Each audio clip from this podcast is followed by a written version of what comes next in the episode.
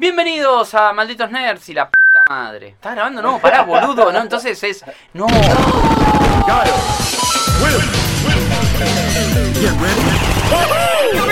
Esto es Malditos Games, el podcast fichinero de Malditos Nerds.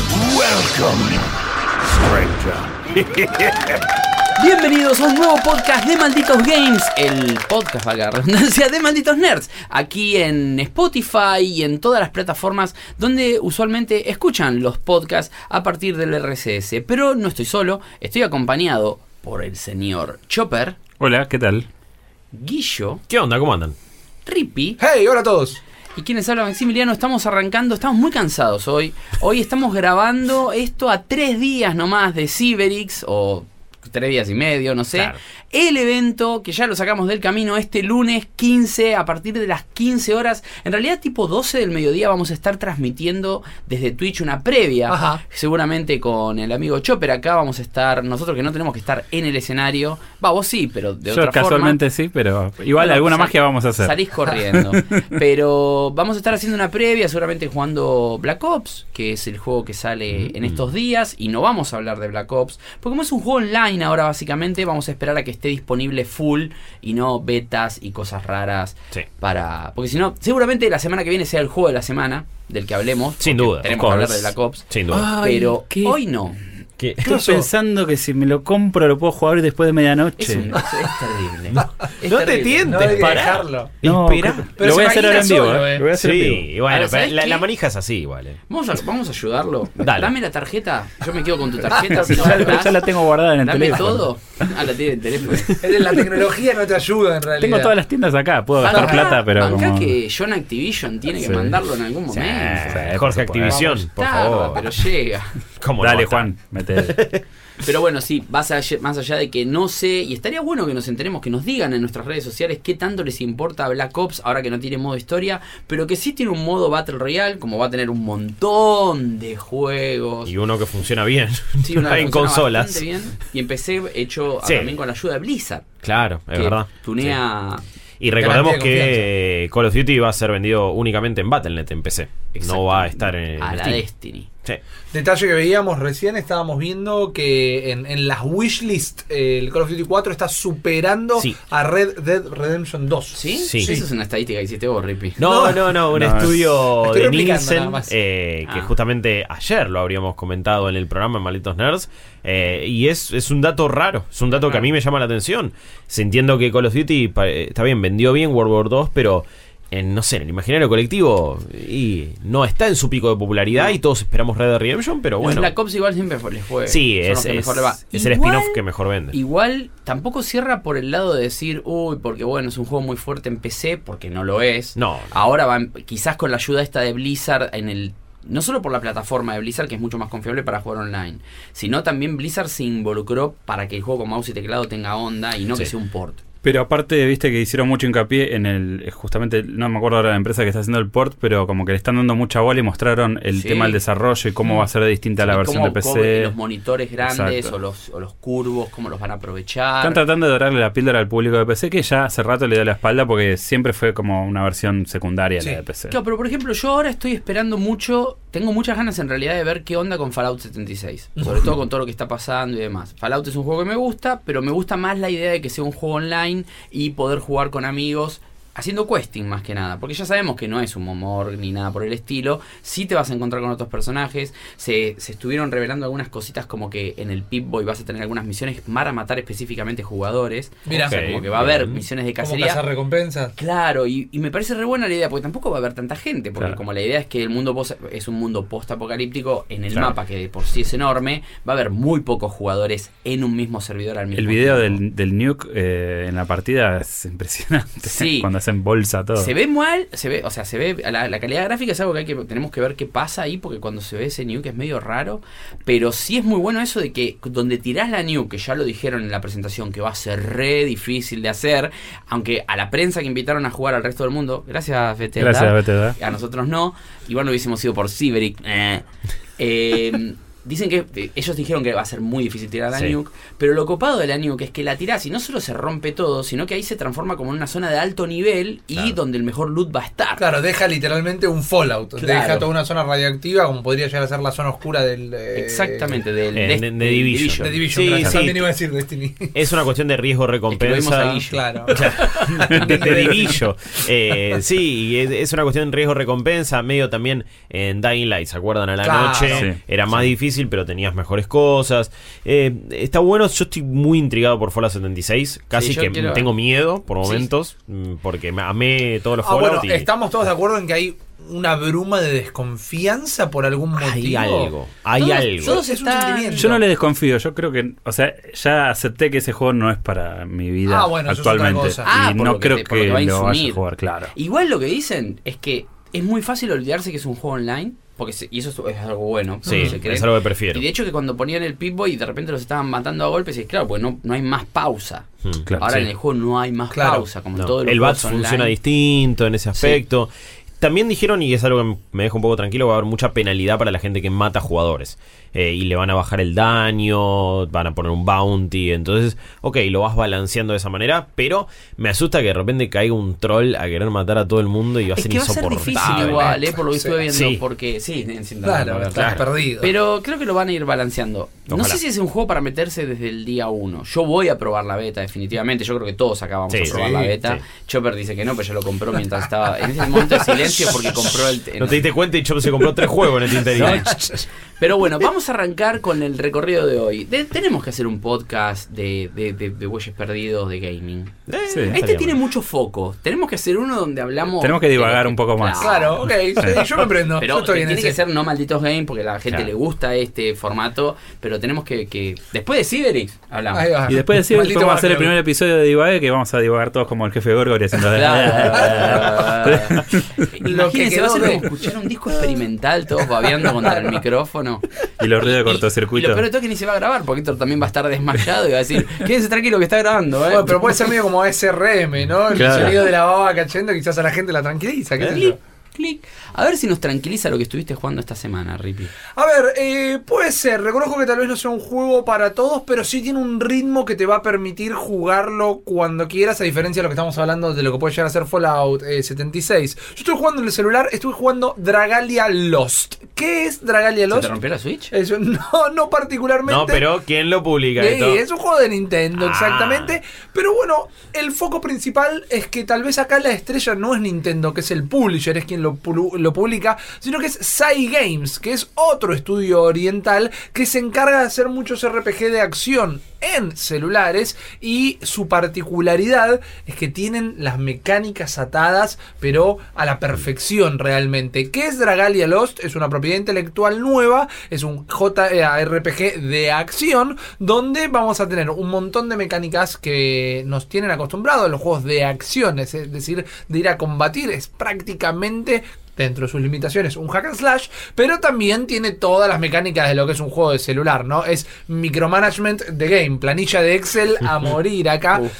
Que yo eso lo disfruto realmente, pero vamos a vivirlo por partes. Primero, ¿qué es este nuevo universo, esta nueva propiedad intelectual? ¿Qué es Dragalia Lost? Es una cosa hiper animera, hiper fanáticos del anime, acá vengan de todos lados, de un reino alejado, muy bonito, donde la gente aprendió a convivir con los dragones, ¿no? Ya no son un peligro, sino que somos todos amigos. Ok, Eh, en este reino existen unos cristales que eh, dotan de poder a la gente y para que pueda seguir eh, la subsistencia del reino en sí, de lo que es el pueblo. Y de repente el cristal de nuestro reino empieza a perder poder. Es un misterio el porqué. Y el príncipe contra su voluntad, tiene que ir a averiguar por qué. El rey de todo acá le dice, mira, hijo, eh, sos el, el encargado, el heredero de todo esto, te cabe, claro, andátelo. Y no, y yo me quiero... ser plomero, Vos que sos joven. Claro, Sí. no, viejo.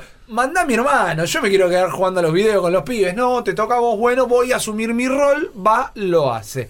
Eh, en el camino se va a ir encontrando distintos amigos, se va a ir encontrando distintos misterios que tengo que decir que son muy interesantes, están bien llevados. Uno de los primeros misterios que nos cruzamos es que el primer villano que tenemos que enfrentar de repente es exactamente idéntico a nuestra mejor amiga y de repente, ¿qué onda? Es un clon, viene del futuro, es una versión bruja, extraño. eh, logran encontrarle el rulito para que el misterio te quede picando y te quede las ganas de avanzar en la historia para ir develando los porqué de todo esto. ¿Cómo avanzamos en la historia? Avanzamos a través de lo que, para entenderlos todos, son como pequeños dungeons, son mapas eh, que tienen una exploración muy lineal, pero son siempre distintos y siempre está muy marcado lo que es explorar para lootear y matar a los enemigos de turno hasta que llega el cap que es el jefe. Todo esto, y acá es donde entra la mano mágica de Cygames y la parte interesante, es eh, está programado para manejarlo con una sola mano. No es que vamos a poner el celular eh, de manera horizontal y manejar una serie de controles como si tuviéramos un joystick. Vos decís al principio del juego, lo primero, sos zurdo o diestro y podés manejar todo con una mano. Vas a eh, arrastrando tu pulgar por la pantalla, marcar la dirección y tapeando, es decir, haciendo clic, los ataques. Vas a tener apenas dos botoncitos que van a ser los ataques eh, especiales. Una vez que vayas accediendo a ellos, que llenes una barra, que se te habiliten la manera de utilizarlos. Y después con un swipe, como si estuviéramos en Tinder, por decirlo de alguna manera, es el esquivar directamente. Los controles están reducidos a esos, pero funcionan eh, con una respuesta milimétrica. Es entretenido el momento de estar haciendo el hack and slash, porque obviamente vos tenés armas que vas a ir destrabando, una espada, un hacha, cosas así. Funciona muy bien realmente. Y por más que no tiene una dificultad muy elevada, te vas a encontrar con enemigos que te la van a hacer un poco más fácil, un poco más difícil. ¿Cómo, perdón, Eh, cómo explorás? O sea, eh, ¿se mueven, elegís el camino? Vos o- lo movés con el dedo, vos Ah, mandás a tu enemigo. y en la sea, instancia de ataque se pausa el movimiento y tenés que hacer tus... es que en realidad eh, podés ir tapeando y moviéndote Ah, ok. también. Incluso Eh, cuando estás peleando. Exacto, y eso, Ah, es bien. la, eso es lo más destacable. No es que vas a quedar trabado en el lugar, porque haces un doble clip, tiras un swipe para esquivar y lo agarras de atrás al enemigo. Ah, es súper tiempo real. No, no, es súper en tiempo real y eso es tal vez lo más destacable del juego. ¿Hay algún juego, para nosotros que no estamos viendo nada y para la gente que está escuchando esto, quizás, no sé, manejando y no puede googlear Dragalia Lost y buscarlo en YouTube? Claro. ¿Hay algún juego que, que digas, es parecido a tal o tiene una onda tal como para que nos lo imaginemos? Salvando las distancias de jugarlo. estéticamente. Claro, por eso, salvando las distancias de estar jugando en una consola y en un celular y que es más pausado, el imaginario va un poquito por lo que puede ser Xenoblade Chronicles. Ah, ok. Pero estoy yendo para el imaginario,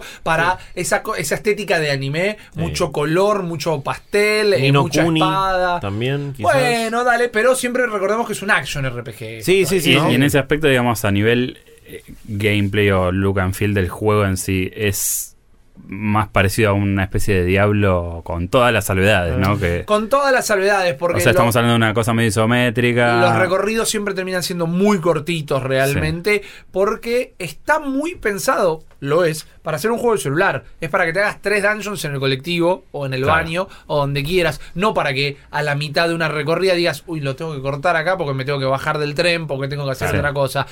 Eso es a veces contraproducente porque el nivel de producción es tan elevado y es entretenido que en un momento te llega a molestar que me lo cortes cada tres minutos, más o menos, exactamente cinco minutos, y también cada vez que accedes a un lugar nuevo, esto lo destaco como algo malo, pero es un mal común de los juegos de celulares que apuntan a hacer un juego un poco más grande. Terminás un nivel, espera que te descargo el próximo. Eh, Oh. terminás una sección, No, espera que te descargo. Señor. Eso, te mata los datos, te mata la paciencia, porque yo prefiero que me hagas una hora de descargas y me ocupes toda la memoria del celular a que cada cinco minutos me pares Aparte por no sabes cuánto va a terminar.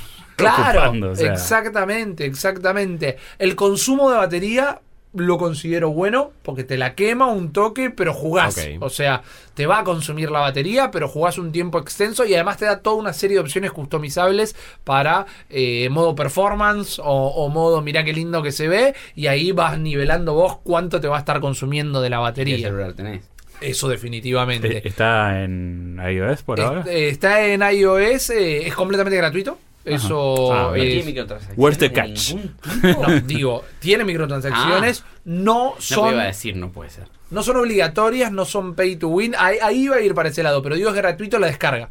Ok. Porque, y no es como Super Mario Run. Eh, no es gratis para empezar, sino que es. no es un free to start, es completamente gratuito. Sí. Y si vos querés, podés poner unos mangos.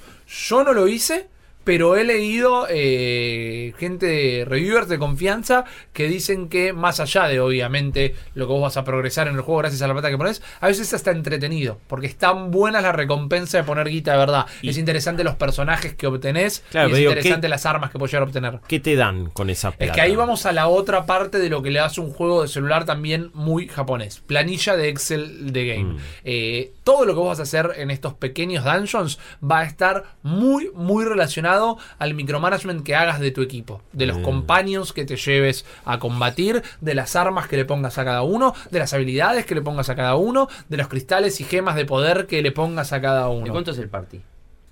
Eh, el party podés hacer... En, un- creo- en los combates podés tener más de un personaje, no. Sí, eh, vos manejás uno solo. Claro. y pero vas llevando compañeros. Exacto. Yo me manejo, no recuerdo en este momento, ahí quedo, quedo en offside. Pero estoy casi seguro que eran de tres y mi party siempre me llevo un healer. Y, y me llevo otras personas que hagan de ataque directamente. Sí, hacen su propio su- poder. su. Y después vos lo que tenés es una gran habilidad antes de volver a lo que es el micromanagement. En un momento, cuando llenás una barra y cuando vas adquiriendo distintos poderes, pues sumonear un dragón, que en realidad vos te transformás en el, en el dragón y tenés un tiempo muy cortito de poder quedarte transformado en el dragón, pero tenés un boost de poder increíble. Y eso va relacionado con la historia también, ¿no? Vos sos el elegido de los dragones para poder ser el poseedor. Típico tropo. Exacto. No, si realmente te gustan. Claro, si te gusta el anime, pero si te gusta el anime que estás eh, al día con todos los estrenos, todo, eh, todo lo que es la historia, va perfecto por ahí, te va a gustar. bien. El doblaje es en inglés, pero el doblaje de voz, la actuación de voz es muy, muy buena. La música tiene que. Tiene una intro, tiene un opening tipo anime que la. Y estás de repente en la mano.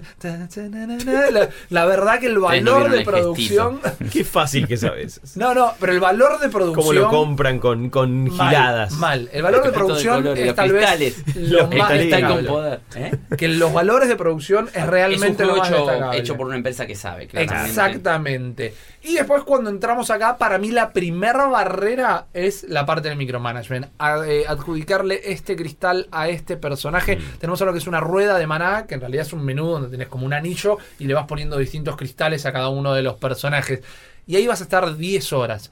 Y yo te estoy 10 horas la primera semana que lo juego. La segunda semana ya no sé si quiero seguir jugándolo o no, porque a mí en los celulares me gustan mucho lo que son los idle games, estos juegos que administras un ratito y después dejas que se juegue solo y volvés a Fallout más Shelter, por ejemplo. Exactamente. Si me dieras la opción de querés hacer la parte de, de RPG de acción o querés que yo mande a los pibes a la pelea, creo que estaría un poco, me sentiría un poco más atraído por el juego. Porque por momentos vas a estar tan compenetrado en armarte el equipo, armarte el roster, poner las habilidades a cada uno, mirar las actividades diarias, las actividades semanales, las actividades especiales, los bonus, todo, que llega un momento que te empieza a alienar también el Es- eh, contenido. por ahí es más para el para el hardcoreito del, del. JRPG, sí, digamos. sí, sí, que sí. se- ah, no sé, yo, a mí me pasa lo mismo con ese tipo de juegos. Es como que me, me concentro en preparar todo las primeras sesiones y después ya me empieza a, a tocar un poco las. las No, no, acá va a haber tres barreras. Te tienen que gustar los JRPG, es la primera barrera.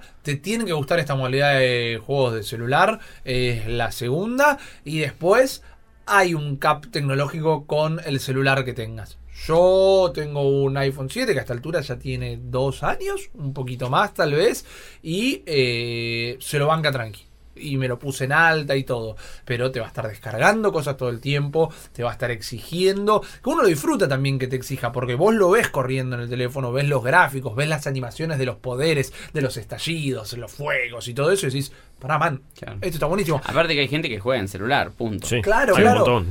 En un momento jugándolo, en el momento tal vez de mi pico de disfrute, dije, pará, sacámelo en la Switch. Te lo, te lo juego hasta la Switch. Pará, Pero- pará, Rippy, no quieras todo eso. no, no, pero sacámelo gratuito, digo, porque Ah. se ve tan bien y todo, pero después veo el buen laburo, y esto es toda la mano de Side Games, ¿no? De Nintendo, de que tiene todos los condimentos de un juego para celular. Si no te gustan los juegos de celular, te invito a que lo pruebes y que eh, te fijes si te gusta.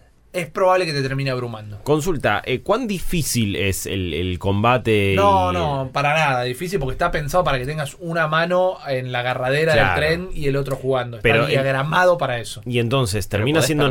eh, claro, digo, podés- No, no, ¿qué te perdés? podés, te podés comer un par de sopapos. Sí, sí, sí, te podés comer un par de Y, sopapos. a ver, ¿y qué, qué significa esto de que no tenga una dificultad, un desafío muy elevado con respecto al management de, de- de tu equipo, por así decirlo? Digo, ¿pasa a un segundo plano? ¿Es necesario? ¿Lo haces más porque te copa que porque lo que necesitas? No, no, es que en un momento es necesario porque esta es siempre también la progresión de celulares, ¿no? Hasta acá llegaste.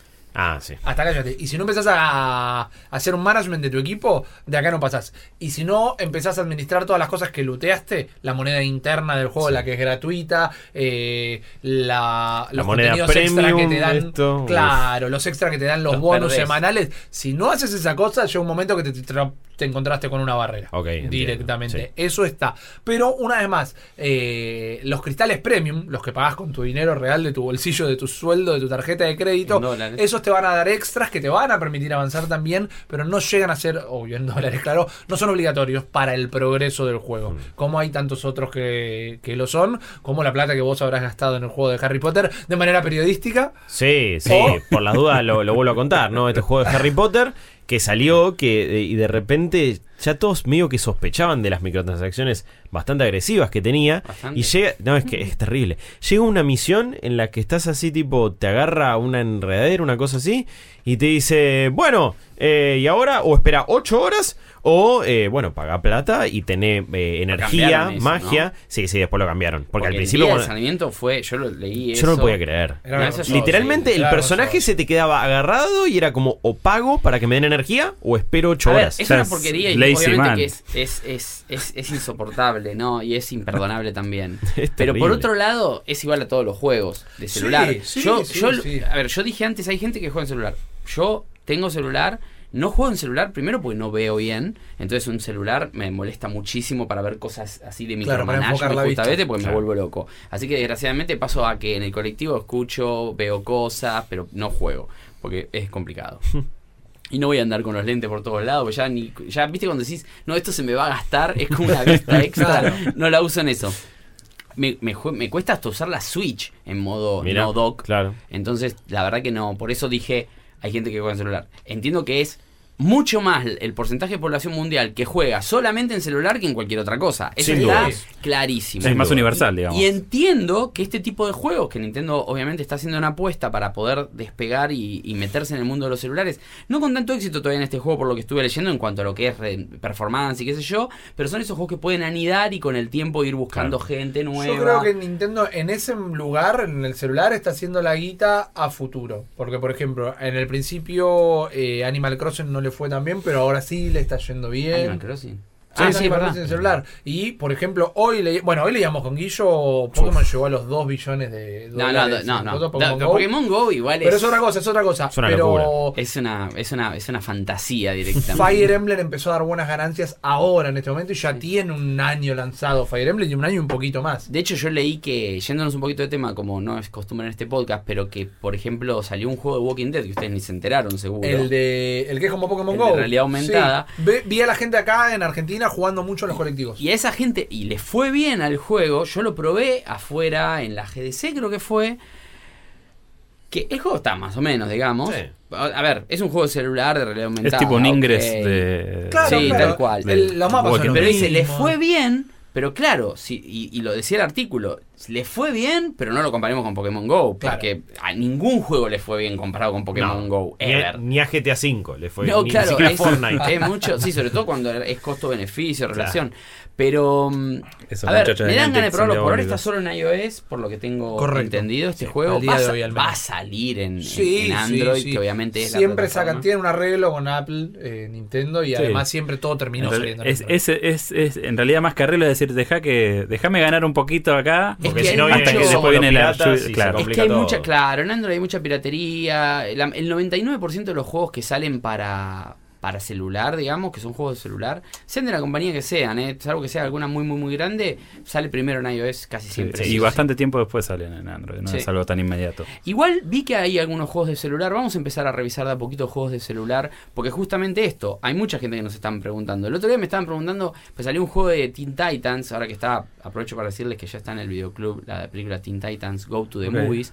Que es una gran película de animación. La verdad, es una película para todo el mundo en realidad. Que está, está buenísima y que resulta ser de animación y que también es para chicos. Pero la van a disfrutar los grandes también. Y salieron un par de juegos de Teen Titans Go que mm, no me acuerdo si era Teen Titans Go.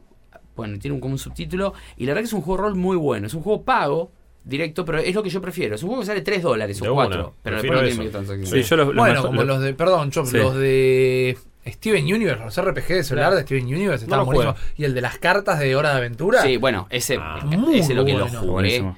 Guerra de cartas. De Exactamente. hecho, el primero era pago y jugabas. Sí. El segundo ya lo hicieron tipo Planta vs Zombies 2. Es Ah. gratis de entrada y después te empiezo a pedir plata. El Ah. 2 Sí, yo, el 2 yo tiene los, su tiempo ya. los mejores juegos que jugué en celular eh, son Monument Valley, eh, qué Claro, sé yo, eh, los de Simogo, tipo de Vice 6 o ET Day. Son juegos que salen unos mangos, pero... Sí, TDA que después salió para todo. Sí, pero a lo que voy es que son experiencias Sí, muy pensadas pensada. en, para Igual el- eso es como gourmet ya de celular, es para mu- la papa pocos. fina.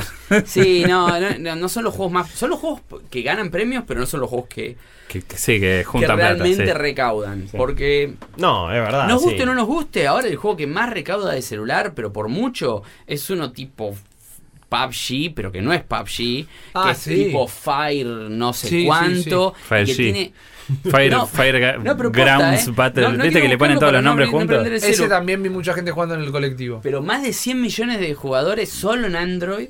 ¿Entendés? Solo en Android, más de 100 millones de jugadores, un juego free to play, que obviamente con microtransacciones, y le está yendo bárbaro. Pero entonces, Rippy, porque voy a decir una palabra mágica ahora y le Da- vamos a- da- dame un datito antes, déjame aportar un datito antes de, de- de ponerme en cualquier tipo de aprieto. No, no, no, Ah, no, aprieto. Este, era para- como para decir redondeamos. Sí, un sí, poco sí, lo de- iba lo por ahí.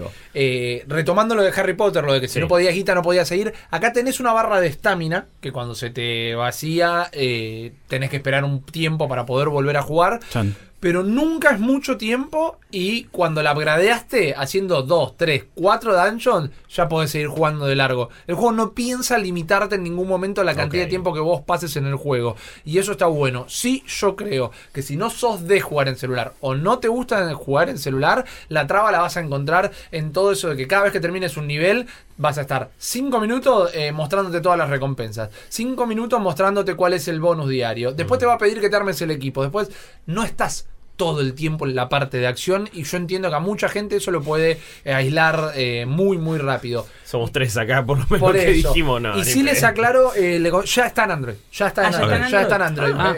Fui a verificarlo porque me acuerdo que me quisieron como, che, ¿viste que ya está la PK? La PK? No, papá, eh, es gratis, no hace falta una PK. Pero. No, porque yo en realidad, Claro, en, en- dale. en la tienda de Android, cuando lo busqué, yo tengo la cuenta de Argentina, si no me equivoco. Creo que tardó un día en estar en Argentina. Porque Ah. yo no lo pude bajar ni siquiera en iOS el día que estaba. Ok, quizás es eso, yo no lo, no lo busqué. Ahora, la verdad que ahora tengo ganas de probarlo. No. Porque quiero ver qué onda, quiero ver los gráficos, quiero verlo. Sí. Es más, habría que verificar si está en la cuenta argentina, porque esto es completamente legal. Yo lo bajé de la cuenta de Estados Unidos. Claro. Vos en iTunes te podés hacer las Sí, cuentas sí, de donde sí. quieras, pero no lo bajé de la cuenta argentina, Mirá, lo bajé de la cuenta de Estados Unidos. Yo No en Android, para mí. Argentina no está. No, no, No, debe pero- estar en Argentina, Sí, pero claro, está sí, en sí. Android O sea seguro. que bueno, va la Porque lo verifiqué recién. Entonces, eh, te bajás la APK y listo. Es- Al fin y al cabo no básicamente es eso. a nadie, es gratis. Claro, no, claro. si es gratis, claro. Y si Si, después va- te dejas si, hacer si, la si haces microtransacciones le vas a pagar igual. A mí me Claro. tira- el primer resultado que me tira es un, un Lost Journey Sí, que es me pasa eh, lo mismo. Sí, a mí también. Bueno, Bueno, ¿vieron? En el peor de los casos, Cygames tiene varios juegos. Si quieren ver cómo viene la mano y cuán bien corren, aprovechen por los otros. O arranquen por los De otros. Ok, vamos a hacer una cosa. Vamos a ponerle a Rippy para hablar, tiene que pagar una microtransacción. A partir de ahora, ¿Cómo? si Rippy quiere hablar, No. 5 dólares. Sí,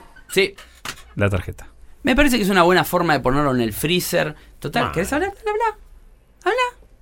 ¿5 dólares dijimos?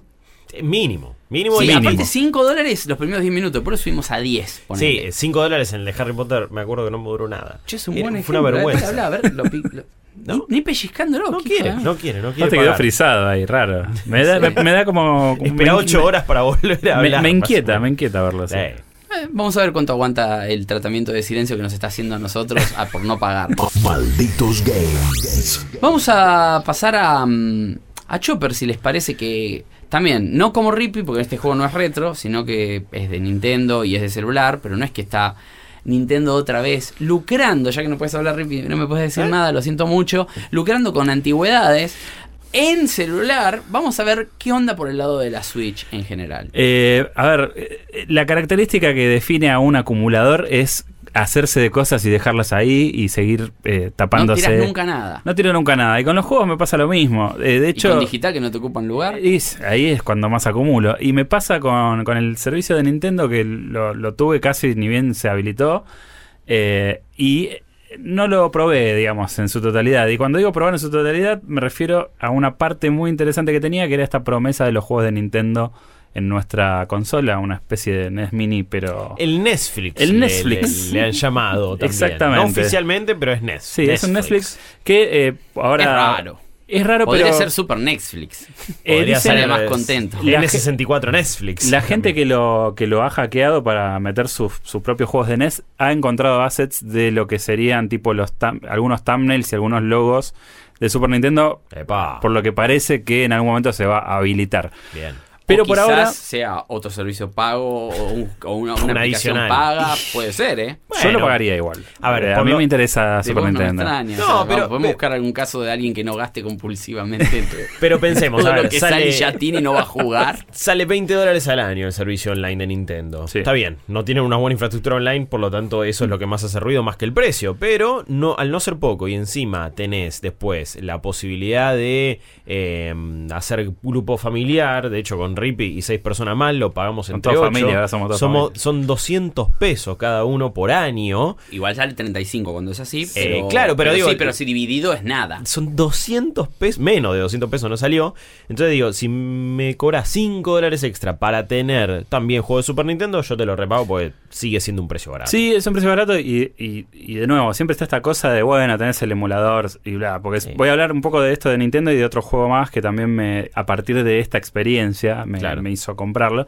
Eh, pero en, en sí estamos hablando de los juegos de Nintendo, que la verdad que es una cosita muy divertida, tenés todas las carátulas, se ve bárbaro, carga todo rápido, tenés... Al toque. Está todo cargado. Sí. Sí, Para mí cuando carga la aplicación está cargado. O sea, Al- leen el disco, podés tener abiertos todos los juegos al mismo tiempo. Es rarísimo. Sí, sí. Está, está bárbaro y eh, lo único que no me gusta son ciertos detalles que no sé si los van a arreglar con algún parche o qué, pero esto de tener siempre el HUD ese con los botones me rompe un poco la magia, ¿viste? Abajo. Tener Sí, es raro abajo eso, eso. sí. no- aparte, y Para los- mí fue ¿sabes lo que hicieron una- los hijos de puta? Hicieron esto de dejar los botones fijos para que vos los juegues con el control de NES que te tenés que comprar. Claro. Porque si lo jugás con el pad que tenés vos, que es el que tiene cualquier otro, digamos, tenés los botones como invertidos. Entonces, es no muy se puede, jugar. No se puede cambiar. No se puede mapear. Eso es ridículo. Pero es para usar la, la porquería de NES. Pero bueno. Que encima solamente Que encima podés no se preordenar si eh, pagás el servicio online de Nintendo. Claro. Y si es un grupo familiar, solamente el jefe de familia puede preordenarlo. Puede preordenar y además te lo mandan a tu dirección, cosa que si me lo van a mandar al hotel ese que yo le puse. Hotel de Beverly Claro, Hills. total. O de, o de algún lugar que no pague el este, O de algún Canadá. Tipo Alaska. Sí, más allá de eso, digamos, eh, está, está bien. Estuve jugando mucho Mario 3, que es uno de mis juegos favoritos. Eh, eh, jugué Zelda.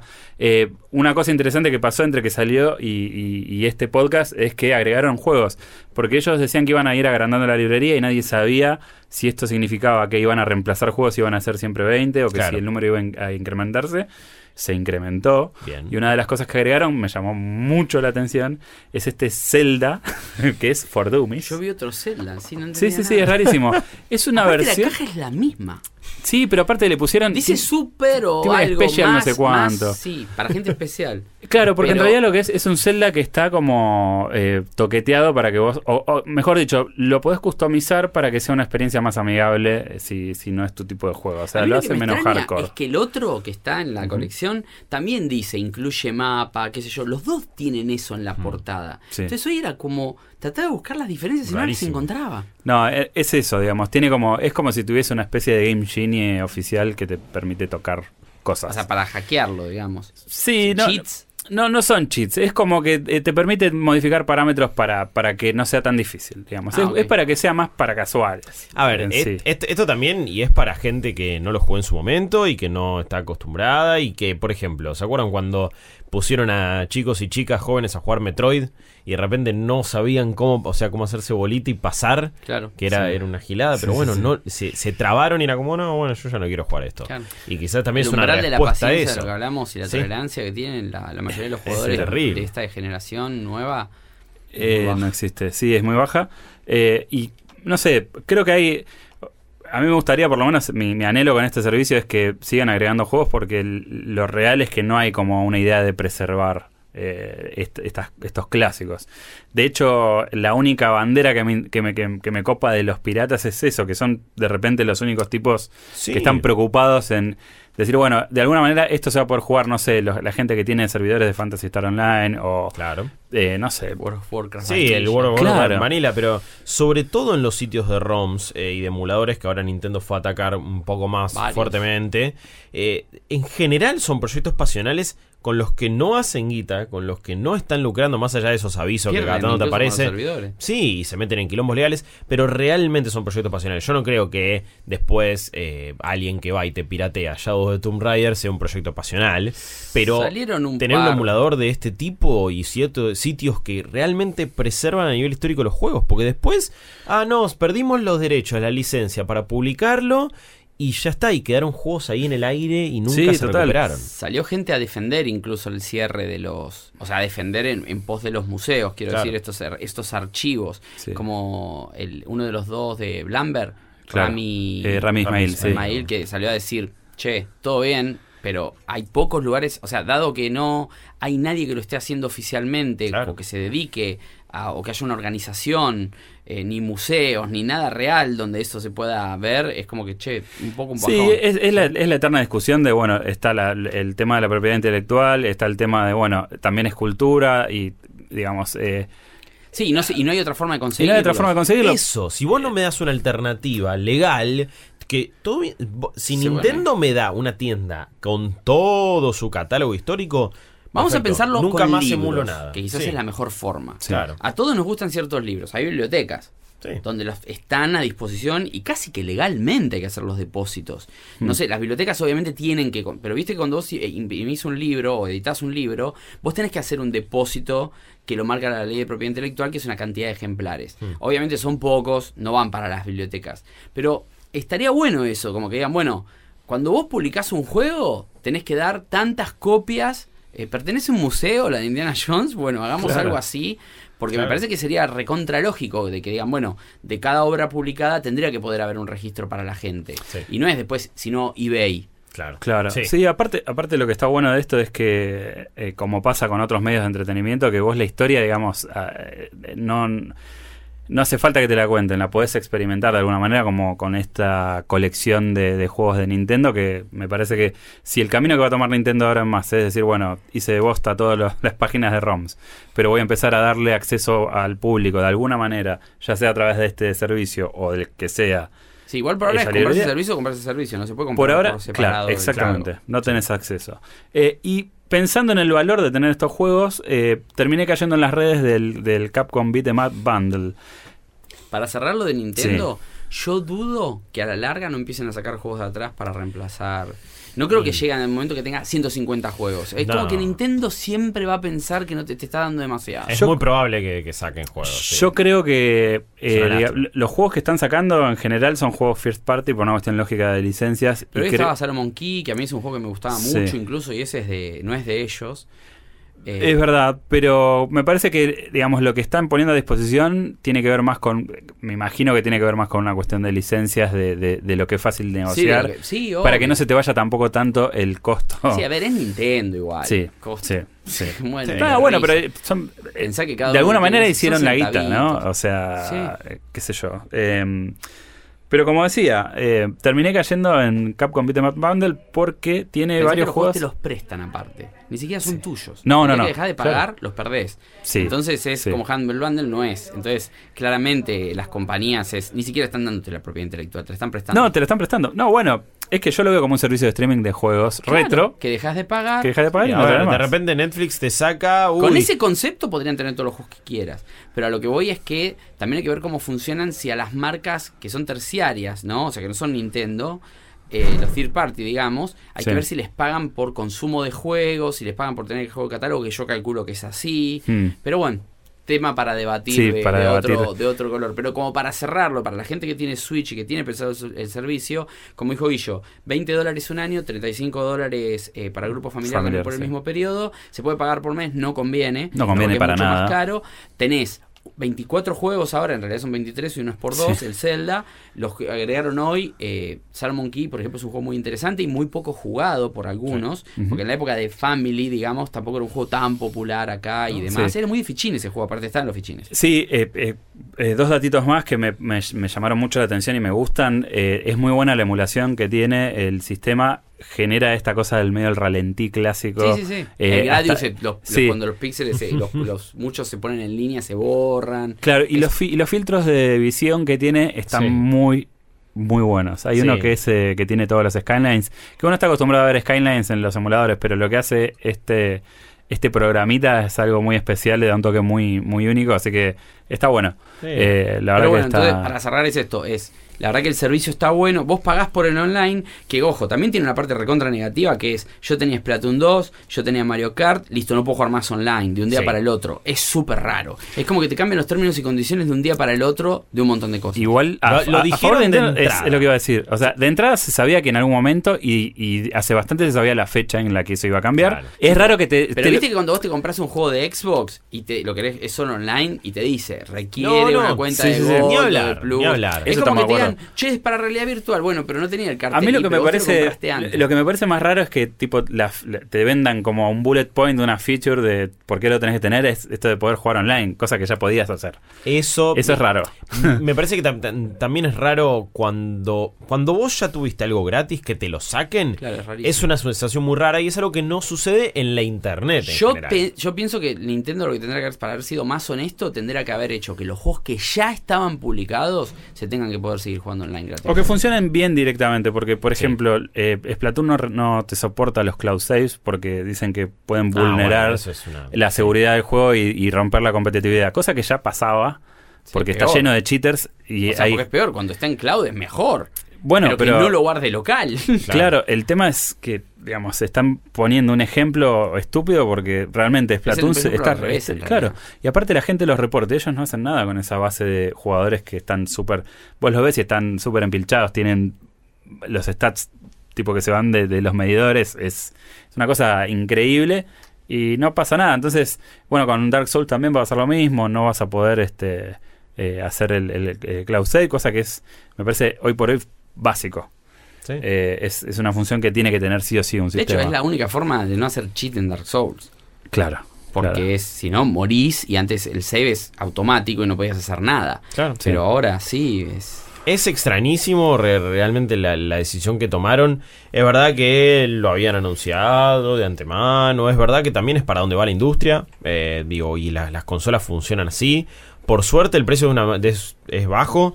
Pero para mí el principal problema es que siguen sin ofrecernos una infraestructura online confiable. Sí. Entonces, nunca confías a nivel online en Nintendo. Y por más que salga 5 pesos ni dólares, te da cosa pagarlo. Porque decís. ¿Qué me están dando en realidad? Claro, y esto en realidad está medio lagueado y tarda un huevo Splatoon en encontrarme una partida. Sí, bueno, pero es como todo. A. Nintendo es fácil, es un, es un blanco fácil.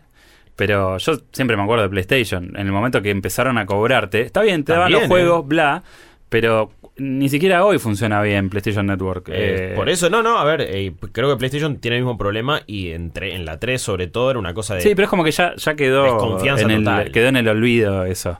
Y y se, es se emparejó. Sí. Xbox funciona mejor, está claro, la infraestructura online. Digo, el otro día en el, en el programa de Malditos Nerds hablábamos de lo que va a ser esto del proyecto xCloud. ¿no? Y que es el gaming por streaming que quiere hacer Microsoft. Y vos decís, a ver, ¿en quién confiaría más para que lo haga bien? ¿En PlayStation o en Microsoft en eso? Microsoft, no hay dudas. O sea, siempre vas a confiar a nivel online y e infraestructura. Sí. Y es un poco lo que pasa con Nintendo. el poder de la nube todavía no, no No, no, todavía ahí, no llegó. que- O recién ahora llegó. Pero bueno, rápidamente les comento, eh, a raíz de todo esto, dije, voy a ir por Capcom Beat'em Bundle, eh, como lo Todos pueden... sabíamos que ibas a sacar. Sí, eh, pueden leer el análisis. Igual lo dije, lo, lo canté antes cuando lo anunciaron. dije, esto sale y me lo compro. ¿Por qué? Porque Que tiene... básicamente es un compilado. Sí, de lo mejor, la, la papa fina del beat'em up. Hay gente que critica que De no esté. Punisher de Capcom. Mm.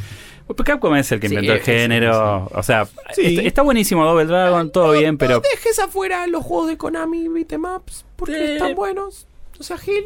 Pero final, pero Final Fight es Final Fight, Captain está Commando bien, y Knights of the Round son, o sea, es- estamos hablando de lo mejor. Eh, La verdad que son juegos que a mí me llegan mucho. En especial Final Fight es uno de mis primeros juegos. Lo amé en Super Nintendo, aunque siempre le faltó un personaje. Tenía los dos cartuchos, o el de Cody y Hagar, o el Claro. de Guy y Hagar. Eh, y ahora puedo jugar. eso. Ya venía de chico, ese, ese es el primer Pokémon Red y Blue. Ah, este tiene a Sí, sí, sí. Caterpie, este y tiene a aparte Wither. tenía la- la- lo- las copias japonesas porque Y tenían los personajes. Sí, y él compró los dos. Sí, sí, a full. Eh, ¿qué, qué personaje favorito de esos tres? Eh, Cody, claramente. Ok. Ah, mira. Soy el pibe Cody. Se hacía más de Hagar. Menos para comprar juegos. Eh, sí, No, ahí el Cody no, no Ahí aplica. no funciona. Eh, la verdad que eh, estoy contento con, con el juego. Sale 20 dólares eh, en todas las plataformas y Ok. 560 pesos en Steam. Con- Te compras un año de, de Nintendo Online.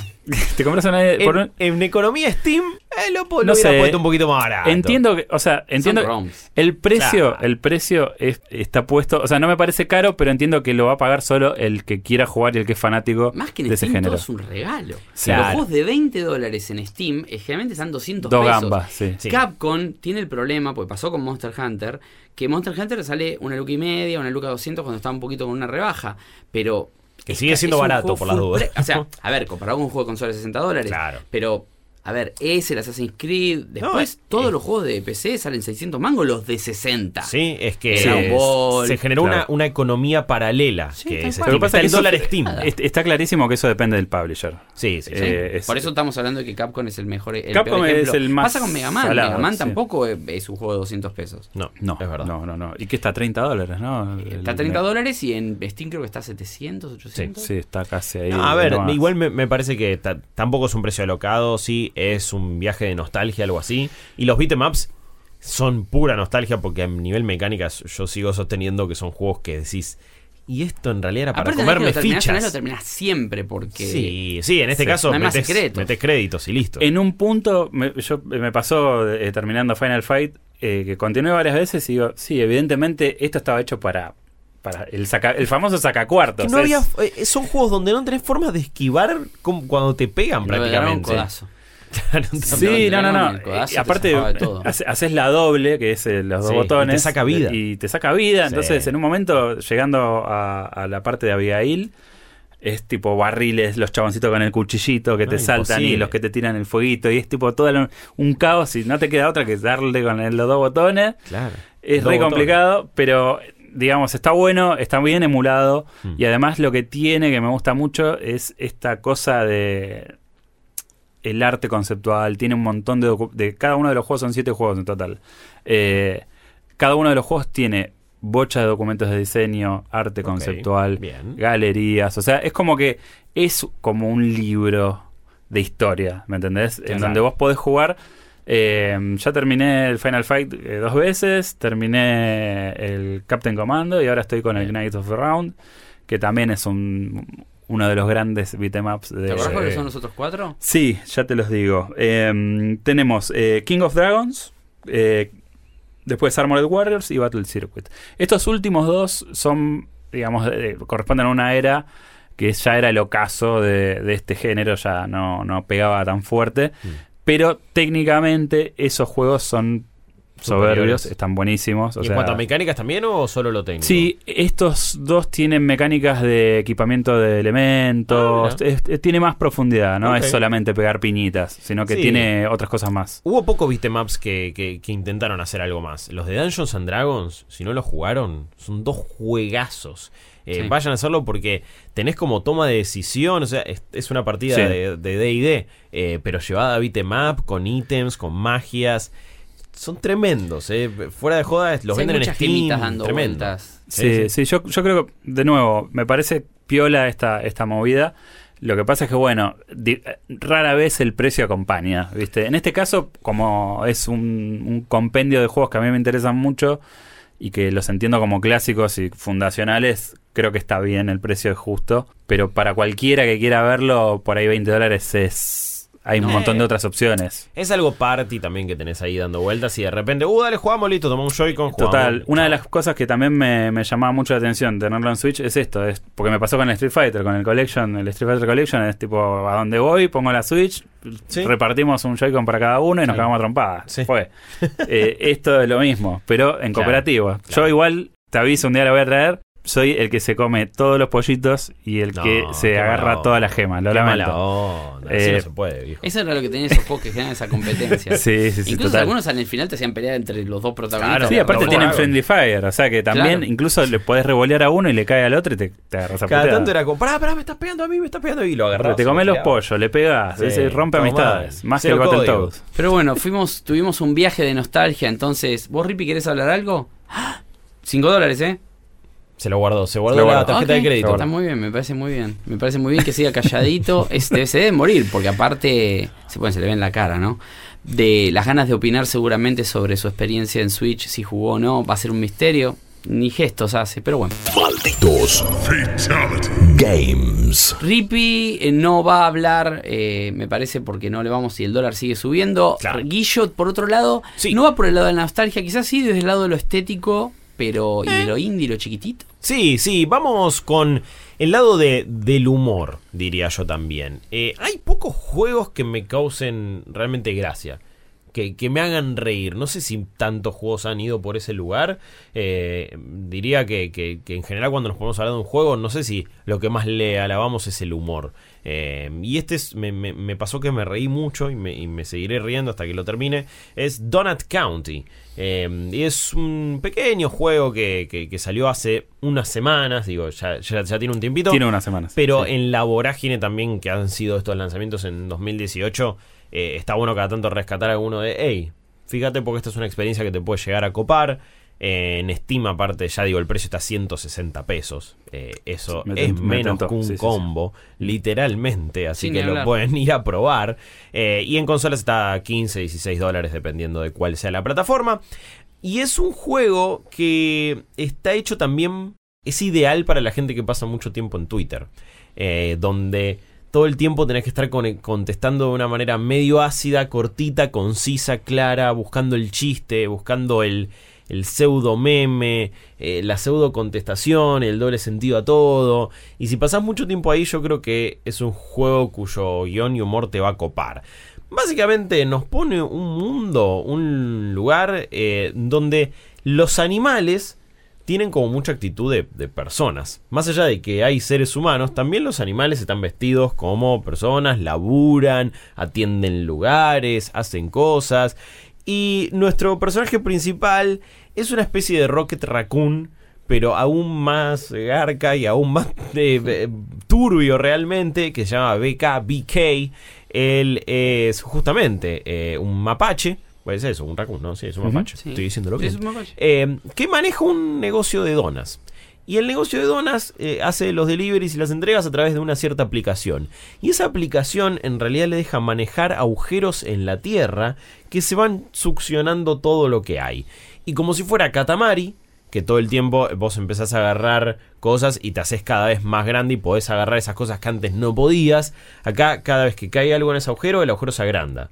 Entonces vos empezás a agarrar cada vez o El objetivo es tragarte el nivel. Sí, te tragarte el mundo. Te tiro un datito que no Sí. sé si lo tenés, pues, probablemente sí, pero bueno, el tipo que lo hizo se llama Ben Ben Esposito. Esposito, sí. Y ese juego sale de una Game Jam que es Sí. la Game Jam de Molly Dukes. Mira, Molly Dukes mira. es el- la cuenta parodia de Peter Molyneux que siempre Sí. tira consignas de juegos que la verdad son muy alucinantes.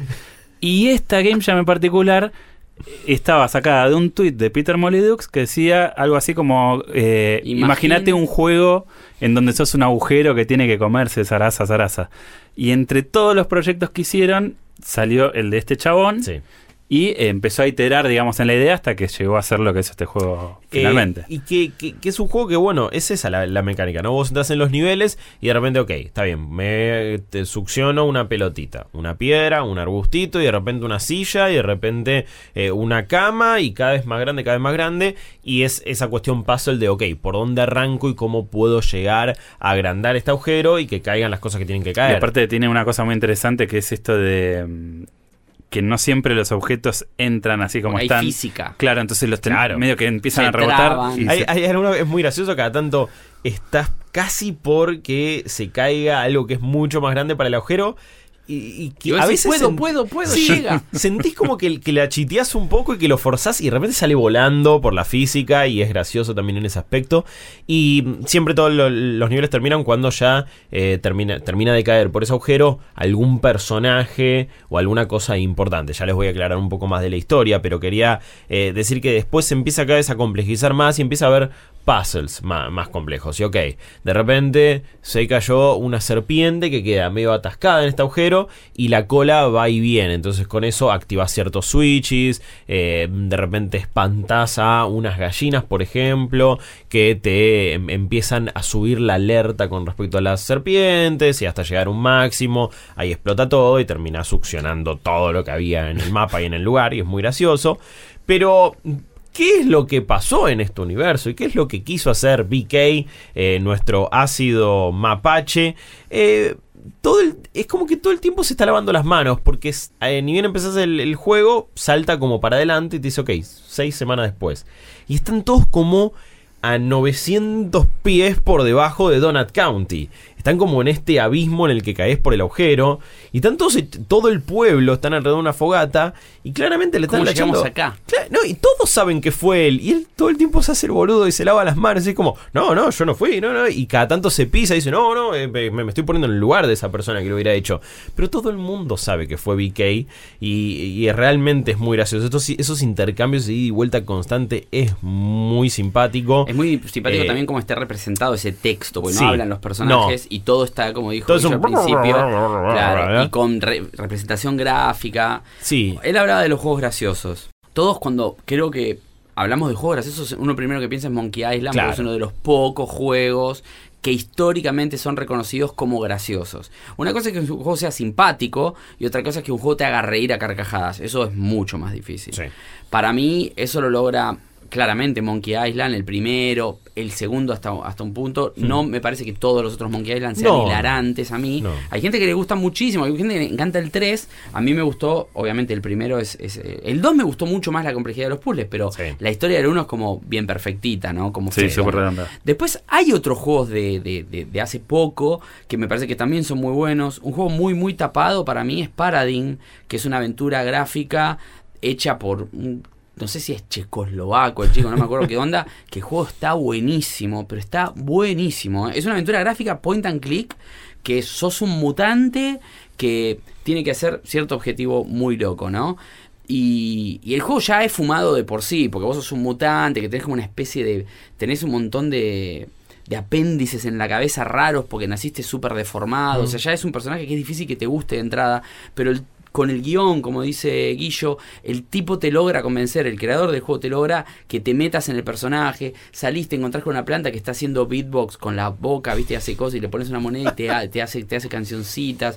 En un momento vas a la iglesia del death metal y hay un perrito con, per- con peinado glam que te habla. Es toda una fumada terrible, pero atrás de todo eso la historia funciona, te hace reír, como, como dice Guillo. Después hay pocos juegos cómicos, porque Claro. tenés muchos de Tim Schafer, pero que no son también Sí. graciosísimos. Psychonauts me Psychonauts es reír, simpático, pero, claro, tiene... pero no diría Sí, que la sonrisa humor. es como que es raro, pero los a los juegos les, les cuesta mucho. Ah, en realidad es más, es más difícil hacer reír que llorar. Sí. Claro. Es mucho más fácil hacer llorar. Pero un con- golpe eh, bajo y eh, alcanza. Claro, la- las, las emociones que por ahí puede evocar un juego generalmente están más para el lado del drama que para, no Claro, sé, para es la comedia es o, la- o mismo el ¿no? amor o las relaciones entre... Bueno, Que sea ni- increíble. Ni hablar, pero digo, quizás tenés algo como Uncharted, ponele. Y cada tanto algún remate de Nathan Drake, eh, simpático, pero te- se queda ahí. Y, Claro. y- y no va más del. "Mm, eh, eh".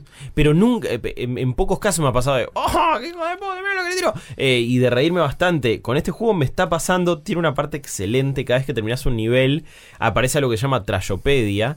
Que eh, te, es, es como un- una o dos oraciones sobre el elemento que vos succionaste. Entre todos los que vos agarraste, Sí, te aparece tipo un poste de luz y te tira un chiste sobre eso. Y así con cada elemento que vos agarrás, que a veces son decenas por nivel, y cada uno tiene algo distinto, así que recomiendo, cada vez que terminas un nivel, leete toda la trayopedia porque es muy graciosa jugué- y es genial. Lo probé en GDC, eh, Donald Canty, y Donut County. Y lo, lo que me pareció es. Te dejaban jugar los primeros niveles y claramente era muy fácil. Y Sí. no me encontré con tantos puzzles como dice No. Guillo. A ver, yo lo que en un momento. eh, la, la mejor forma de describirlo es Katamari Damacy con Sí. un agujero. Sí, sí. eso es así. Se- de, aparte de eso, che, viene Katamari Damacy no en Switch. No puedo creer. A fin de año. Ese Sí. ese sí lo voy a recontra jugar. Obviamente. Hablando de un juego que es divertido también. Igual, Sí. yo, No, no. Me carcajadas, hubiera pero gustado también el el 2. sentido del humor, el rey del cosmos, sí. todo eso es una, Sí, es sí. una locura. Yo creo que hubiera preferido el 2, pero está bien. Eh, voy a jugar el igual. uno. Es el comienzo y te, te lo Sí. van a sacar todo. pero, después. pero es eso, y me pareció, y corregime, Sí. yo de hecho no me lo compré todavía, porque ese juego me lo quería comprar, porque dudé mucho que por lo que probé me dejó un aspecto de, a ver, entiendo que es claramente el tipo de juego que a mí me gusta, que es simpático, el tipo de gráficos me encanta, pues muy double fine también. Sí, Eh, mucha cosa lavada, pastel Sí, también y sin tranqui, tanto sin detalle. mucho detalle, pero Sí. con mucha calidad y mucho laburo. Un humor, como decía, porque yo estaba con, viste que se mandan mensajes con el que está Eh, en la con- casa, la- con- la- es una chica. Mira, creo, sí, sí, que está en la casa y se mandan mensajes Es y qué sé yo. Y yo me reía muchísimo y digo, chavo, esto está buenísimo. Pero después cuando jugué 5 o 6 niveles digo, pará, pero esto es siempre lo mismo. Y de hecho creo que jugué el nivel de la serpiente, porque Sí, uno de los sí, sí, primeros. es uno de los primeros. Eh, a ver, la realidad es que no es tan complejo y me parece que la gran falla del juego es que y no te representa un desafío tan interesante, no es tan largo y yo diría que, que- que nunca va más allá de estos pequeños puzzles que, que le estoy escribiendo. Después hay unas cosas con agua también, no sé si esos lo llegaste a No, eso jugar, eh, que de repente eh, succionas algunas cosas que están en unos charcos y tenés agua. Entonces vas y hay un pajarito que va y viene, va y viene, entonces eso te toma el agua y ahí puedes seguir Yo creo que el último nivel que jugué fue el de las gallinas, que está como una, hay Sí. una cerca, así Sí, faroles. ¿no? Sí, sí, sí, sí, ese, ese. Eh, entonces como que llega ahí la complejidad. Está, está ahí. Me parece que se nota también que es casi que un esfuerzo de una persona. Entonces, Claro, pero por ahí eh, eh, la intención, eh, más allá de darte, es la experiencia en su totalidad y esta cosa de la comicidad que es que, tiene. es que sí, digo, lo- ¿por qué deberían jugar Donald County? Porque es un juego que te la hace pasar bien, porque es un juego que te divierte, te relaja. Pero no, no va a ser el juego que te rompa la cabeza en cuanto al puzzle. Pero me parece que es como para sentarte con alguien al lado, pasar tres horitas, ¿Y disfrutarla, reírte. Sí, pero. A ver, no llegué a. Honestamente, directamente lo puse en inglés el texto, pero me apareció en español. No llegué a ver si los diálogos están, supongo que sí, porque si te, lo- te- te da la opción. Me asusta que ahí es. Eso eh, directamente cambia todo, porque los chistes van a ser distintos. El Sí. humor no va a ser lo mismo. Claro, Claro. Eh, yo creo que. a- o a sea, ver, tendría que haberlo probado eso, quizás como para decir, ok, el chiste se entiende en español. ¿Pero terminaste el juego? Eh, no, no, Ah. no, no, no, no todavía, no, no. No, no, no, pues, no, pero la pregunta era para saber qué tan largo era. Porque pasa un poco como Garden Between, que se, porque me hace acordar un poco a ese juego, como lo recomendó Rippy. Es algo así. Eh, Garden Between a mí me gustó mucho, yo me lo compré después de, de estar a grabar el podcast con ustedes, ese fin de semana lo compré y lo terminé en cuatro horas. No me arrepiento de haberlo comprado, No me arrepiento de este amor. no me arrepiento para nada, a diferencia, lo, lo juego el juego, no, no es que compré para guardarlo, ya lo- siempre lo recomendamos, Sí. no compren un juego para guardarlo porque después va a estar en oferta. Lo compré porque en Plus valía 5 dólares menos y Claro. lo pagué 15 y la verdad que esas 4 horas la pasé re bien. Tiene algunos puzzles que son realmente jodidos, realmente jodidos, pero el juego me gustó muchísimo y la verdad que está bueno todo, porque cuando termina no, no, hay, no, no tiene ningún golpe bajo a propósito, es como que todo cierra, Bien. Pero es un juego de que a lo que voy es, me encantó la experiencia, la pasé re bien, pero no es un juego que va a pasar a la historia. No, no. Incluso para mí que lo jugué. No hablo de este es un tapado que el que lo prueba, por ejemplo, no sé, un Paper Please, estos juegos que cuando los Claro. probás decís, no, este juego cambia las reglas de cómo se Sí, hacen los juegos. Sí. No, a- eh, sucede lo mismo con Donald Pa- County. pasa eh, lo claramente, mismo, ¿no? es, es uno de Es una juegos. experiencia que se la puedes recomendar a gente que sabés que es del palo. Eso. Pero- No, y aparte, yo creo que es más eh, el juego para el netizen, para el pibe que tipo está conectado Sí, y que sí. está ahí Sí. en las redes sociales. Lo y que dijo el de entrada, Sí, digamos. sí, es, es- pero es súper exclusivo y creo, o sea, yo no lo probé en, en español, pero me parece que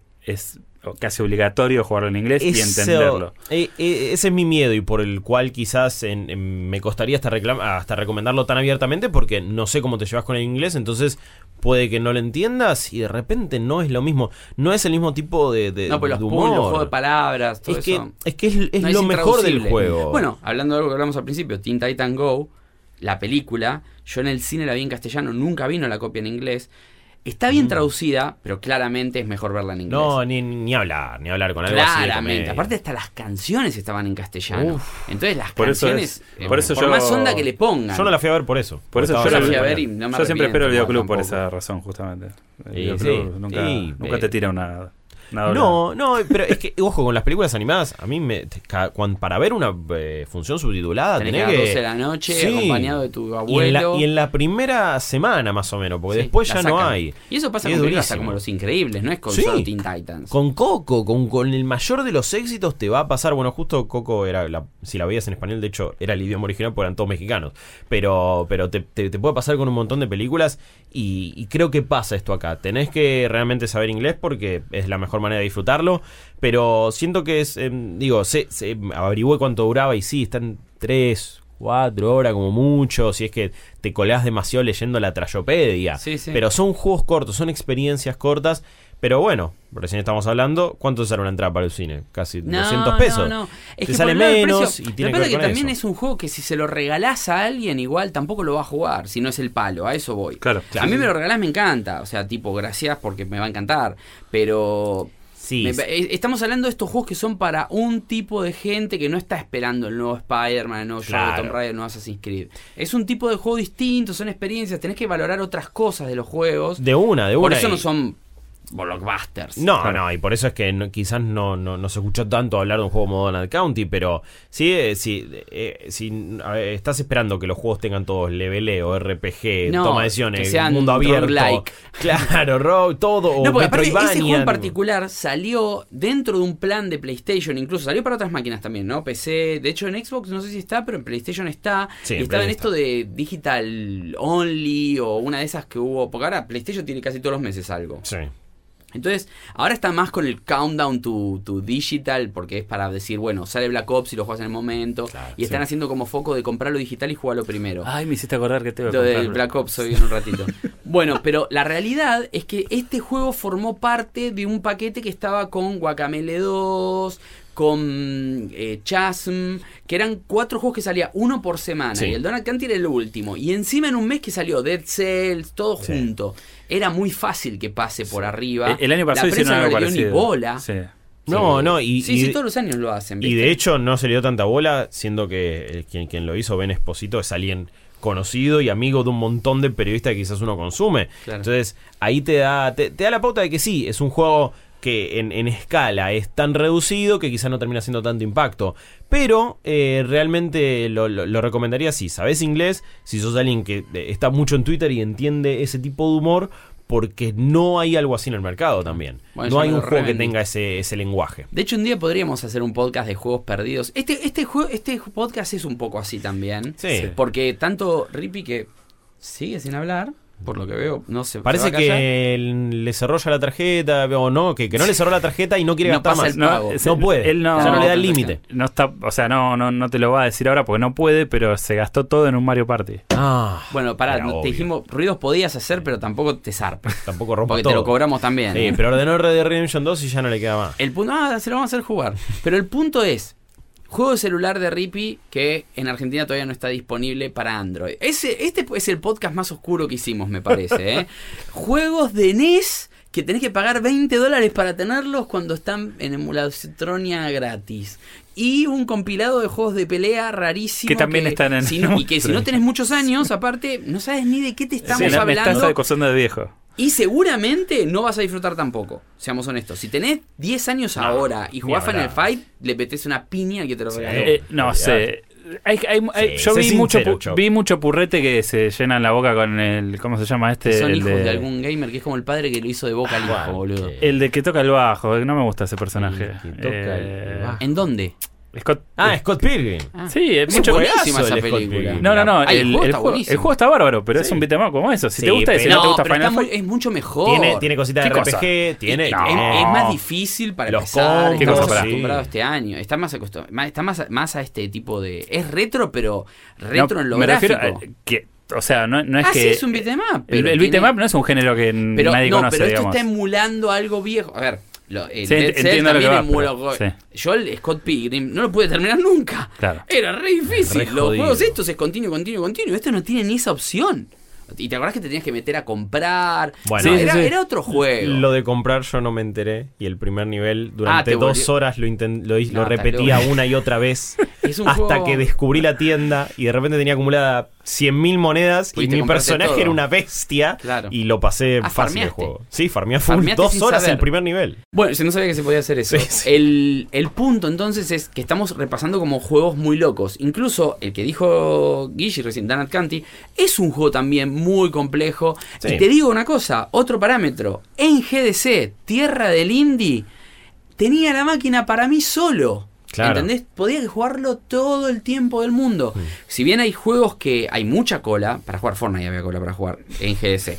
Eh, lo cual este, significa que GDC se está transformando en otra cosa. Juegos que pude jugar muy tranquilo en GDC, pero muy tranquilo, incluso dos veces, Guacamele 2, Don Canty, Desborosdito, que después no me terminó gustando tanto el final de Desborosdito. A ver, todavía me falta jugarlo, pero no me terminó de convencer tanto de entrada. Tenía algunos problemitas, me parece, con, la, con la- las mecánicas. Pero era un juego anticipado y se quería Pero, probar. pero también lo, y lo tengo ahí instalado, Sí. listo para jugarlo en algún momento. Y está lleno. Y estamos pasando así este en un podcast medio raro para la gente que está acostumbrado a blockbusters, Spider-Man, Tomb Raider. También es, son- es una semana muy particular. Es la calmante de la tormenta también. Puede- ¿eh? sí, sí, puede ser. Eh, Si les gusta lo indie, disfruten este podcast porque puede ser uno de los últimos del año. Malditos Games. Y encima yo ahora voy a levantar la apuesta y voy a hablar de algo más oscuro todavía, algo que menos gente tiene todavía, algo que menos posibilidades hay Sí, de sí, jugar. sí, sí. No, sí, no. Chopper me está haciendo el gesto de ponerse los lentes y es sí, porque vamos a hablar de realidad virtual. Voy a aprovechar aparte porque muchas cosas juntas. Por un lado sí, voy a hablar de Astrobot, para mí uno de los juegos del año. Vayan a ver eh, el test run que hicimos con Max. eh, está buenísimo. Es, el, es uno, lo terminé y ahora vamos a hablar de ese juego en particular. Para mí es uno de los juegos del año. De realidad virtual es uno de los mejores juegos que probé jamás. Bien. Pero de, es, uno, es uno de los mejores juegos del año en general. Sí. No solo de realidad virtual. Ahora voy a explicar bien por qué. Pero aparte, se cumplen años del, del lanzamiento, Ah, de mira. ese segundo aniversario del lanzamiento del casco de realidad virtual de PlayStation. Y en este mismo momento, y durante casi dos semanas, hay una oferta muy interesante en PlayStation Store con precios muy baratos. Todavía mucho más baratos si tenés Plus.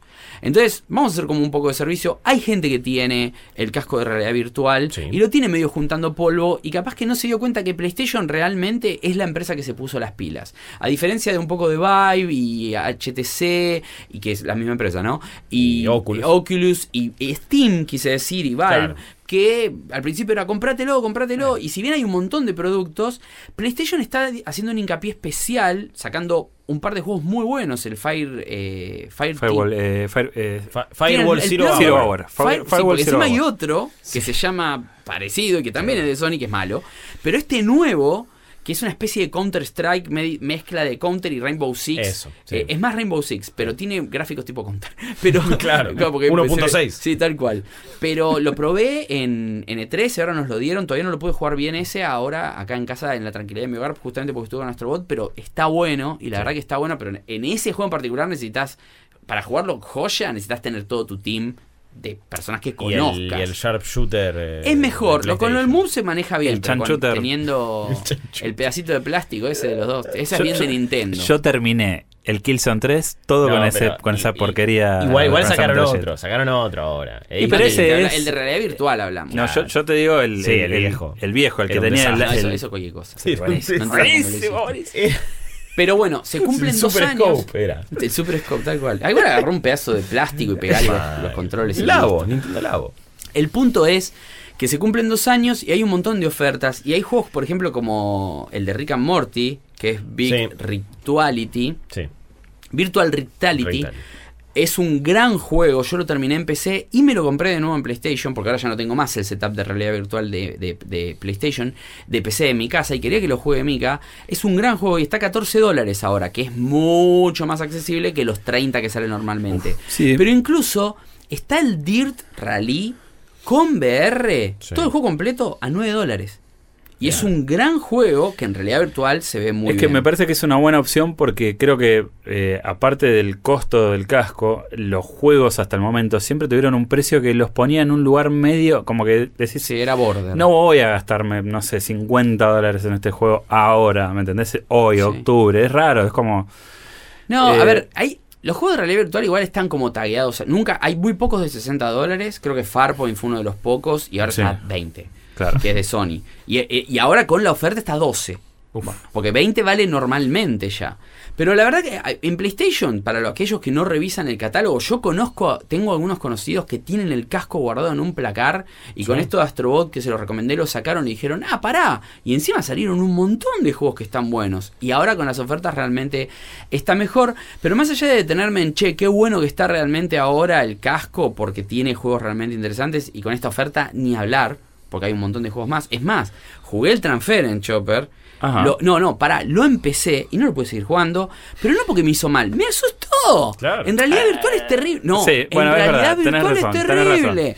Cuando empieza ya, en- te metes en la casa y apenas cruzás la puerta, pasa una cosa que dije, no. En realidad virtual te asustás con cualquier Claro, juego. pero, pero en este en juego ese que juego- encima te quieren asustar, No, ni a. El tema con este juego también es que la dirección de sonido que tiene es es terrible. excelente. O sea, No, es terrible. Aparte las voces ya me ponen nervioso de entrada. Ya vos me lo vendiste como que encima era un drama de familia, que con la- ya me complicaba todo mucho peor. La verdad que dije, no, no, no, no, no, no me lo banco. Y lo saqué, obviamente lo voy a jugar, pero dije, es para jugarlo cuando esté bien. A ver, aprovechando estas ofertas, me compré el Doom también de realidad virtual. Ah. Ajá. Sí, tenía, básicamente tenía 40 dólares en la billetera virtual y los quemé con la realidad virtual, pero el Doom está tipo 14. Sí. Y la verdad que dije, bueno, lo pruebo. Me arrepentí completamente.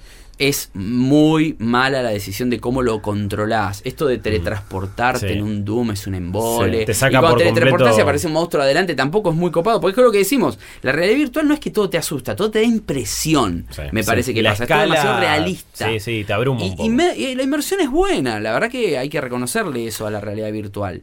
Pero bueno, para ir al punto y nuestro último tema del día en el podcast de hoy, un podcast bastante bizarro, pero bueno, a nivel de información y de cómo van las cosas en el mundo del gaming me parece que es interesante, es esta decisión de Sony de agarrar y hacer, para decirlo de alguna manera bien clara, el juego que Nintendo haría si tuviese un casco de realidad virtual. Hmm. Porque es un juego que tiene mil millones de mecánicas inspiradas claramente, no tienen ningún problema en, en- en admitirlo por todos los guiños que hay, a todos los juegos de la historia de Nintendo prácticamente. No solo de Mario, sino también de Luigi con Luigi Mansion, porque tenemos eh, secuencias que nos van a recordar ese tipo de cosas, o Donkey Kong Country, un montón de Banjo cosas. Kazooie también. Banjo Kazooie por lo de Colectatón, quizás no hay tanto Colectatón porque no hay tantas cosas para agarrar, pero cada nivel son cinco mundos. Cada mundo tiene cinco niveles, cuatro normales, digamos, y un jefe. Y después hay otras cosas que les voy a contar, como un- algunos desafíos y demás, porque en cada nivel, básicamente vos tu misión es llegar al final. Sí. Pero aparte de llegar al final, podés encontrar ocho robotitos, que pues, se llama Rescue Mission porque justamente son estos robotitos que ya estaban en el Playroom Eso, VR. y sí. Incluso hay una versión, se podría decir, beta de lo que es este Astrobot, El porque había un Astrobot. juego, el prototipo de este juego, que de hecho fue tan exitoso sí, sí. que le dijeron hacer un juego completo. Claro. Y que lo probé, y ahora que lo pruebo se nota que es un prototipo. Es como cuando probás un prototipo de un juego indie, que decís, estaba buenísimo, pero me quedo con el final. Bueno, este juego, aparte de recoger esos ocho robotitos, también tiene un camaleón que podés encontrar. Este camaleón, cuando lo encontrás, no solo lo, es un decir, bueno, lo agarré, sino que también cada camaleón de cada mundo, hay 25, como les digo, por los cinco mundos, te da un, eh, un nivel extra eh, de, de estos de desafíos, digamos. Pero no son solo niveles que hay que terminar en el mejor tiempo. También hay algunos que son por puntaje. ¿Son remixes de algunos niveles? No, no, no, son totalmente nuevos. aparte de lo que está Están bueno- inspirados en, porque tienen la gráfica de, Ah. porque obviamente tiene el mundo de lava, el mundo de agua, el mundo sí. de hielo, tiene Sí. todo. Ay, lo a que tiene que tener. funciona. el ABC del, del, de Yo lo Es el plataforma. ABC, pero ¿sabes qué lo que hace de bueno? Es que no es que cada mundo literalmente es cuatro niveles de fuego o cuatro niveles de cosas. Es uno, uno y uno. Entonces no hay dos niveles que juegues seguidos que tengan la misma temática. Vos ya lo viste en el primer mundo Sí. que jugamos en el streaming y lo pueden ver en Malditos Nerds en YouTube.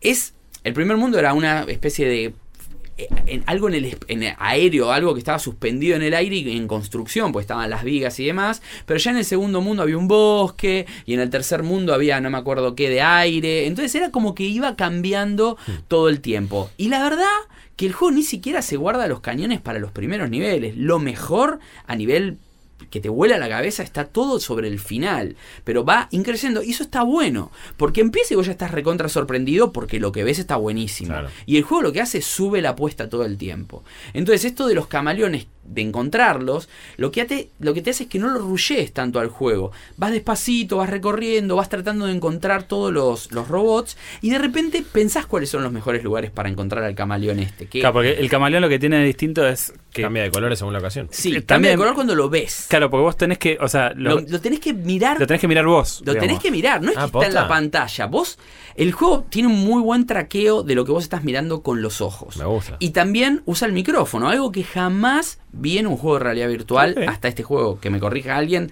algún juego lo debe usar. Sí, seguro. Pero este lo usa de una forma muy intuitiva. De hecho, Por ejemplo, de, hecho el, mo- el momento este que vos descubriste el, el micrófono, agarró una flor de estas que se vuelan los cositos y cuando sopló y voló gritamos los dos tipo ¡Uh! Muy bueno. porque eso lo hace. Pero fue aparte súper fue de instinto, digamos. Yo, no yo fue- dije, ¿por qué me la ponen tan en la cara? Porque Claro. estaba ahí y la flor incluso abre los ojos, todo medio robótico en el juego, Wow. incluso la fauna. Y eh, esta flor me, se me paraba al lado y me miraba. Y cuando se paraba, volaba todo el algodón eh, que la rodea. Y la verdad que estaba buenísimo. Después me di cuenta que no era una casualidad, porque cuando te metes en el agua, si soplás, salen burbujas. Porque ¿Posta? vos no sos el personaje que controlás. Vos sos como una especie de robot maestro. Un ente. No, no, no, sos un robot. Ah. De hecho, si mirás para abajo ves tu base. Es como si fuese un dron y hay que lo veces sigue, que hay sí. claro, y hay veces Ah. que hay monitores en el nivel que te están tomando con la cámara y vos te movés y básicamente te estás viendo en el monitor. Ok. Estás viendo tu representación de, de tu ser, digamos, en el mundo del Claro, juego. pero todo lo otro que ves sería como una cámara medio en tercera persona. es que en realidad vos fija. estás como. Vos sos como una especie de, de ser que acompaña a este robot. Claro. El robot este sale de tu pad. Tu robot tiene un pad que es una réplica del pad de PlayStation que vos lo ves a través de la realidad virtual con otros colores. Sí. Incluso salen cosas del pad. El pad se transforma en cosas también. Los onda. gadgets que agarrás Sí. están en el pad. Entonces cuando agarrás una manguera, por ejemplo, la manguera tira agua del pad que vos tenés en la mano, que apretás el botón en la vida real, digamos, Mm. Sí. pero en el pad que vos ves representado en pantalla, que es un émulo de que la cámara lo pone exactamente, la cámara de la realidad virtual que tenés puesto en tu televisor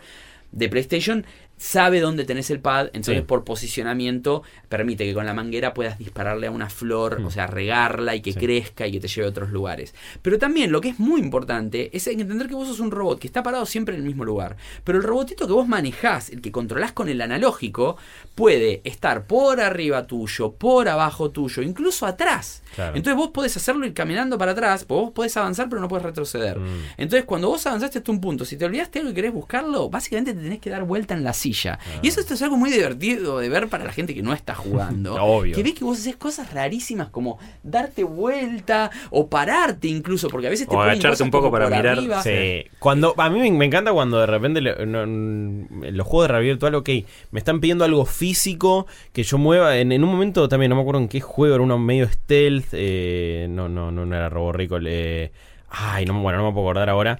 Pero no. a- abrí un, un- un cajón, entonces asomarme, verlo. Y era, era realmente muy copado.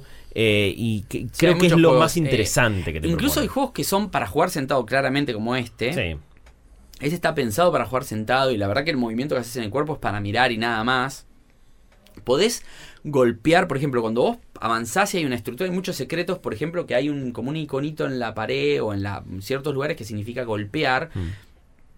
Y vos podés mover la cabeza y hacer como que le rompe. De hecho, te tiran pelotas. Le- hay un robot que tira, Mirá, juega al fútbol. ¿le pegás un tucumanazo? Y, le y haces cabezazos. y él te la devuelve y vos se la hasta que vos se la devolvés tan rápido que lo rompes en mil pedazos.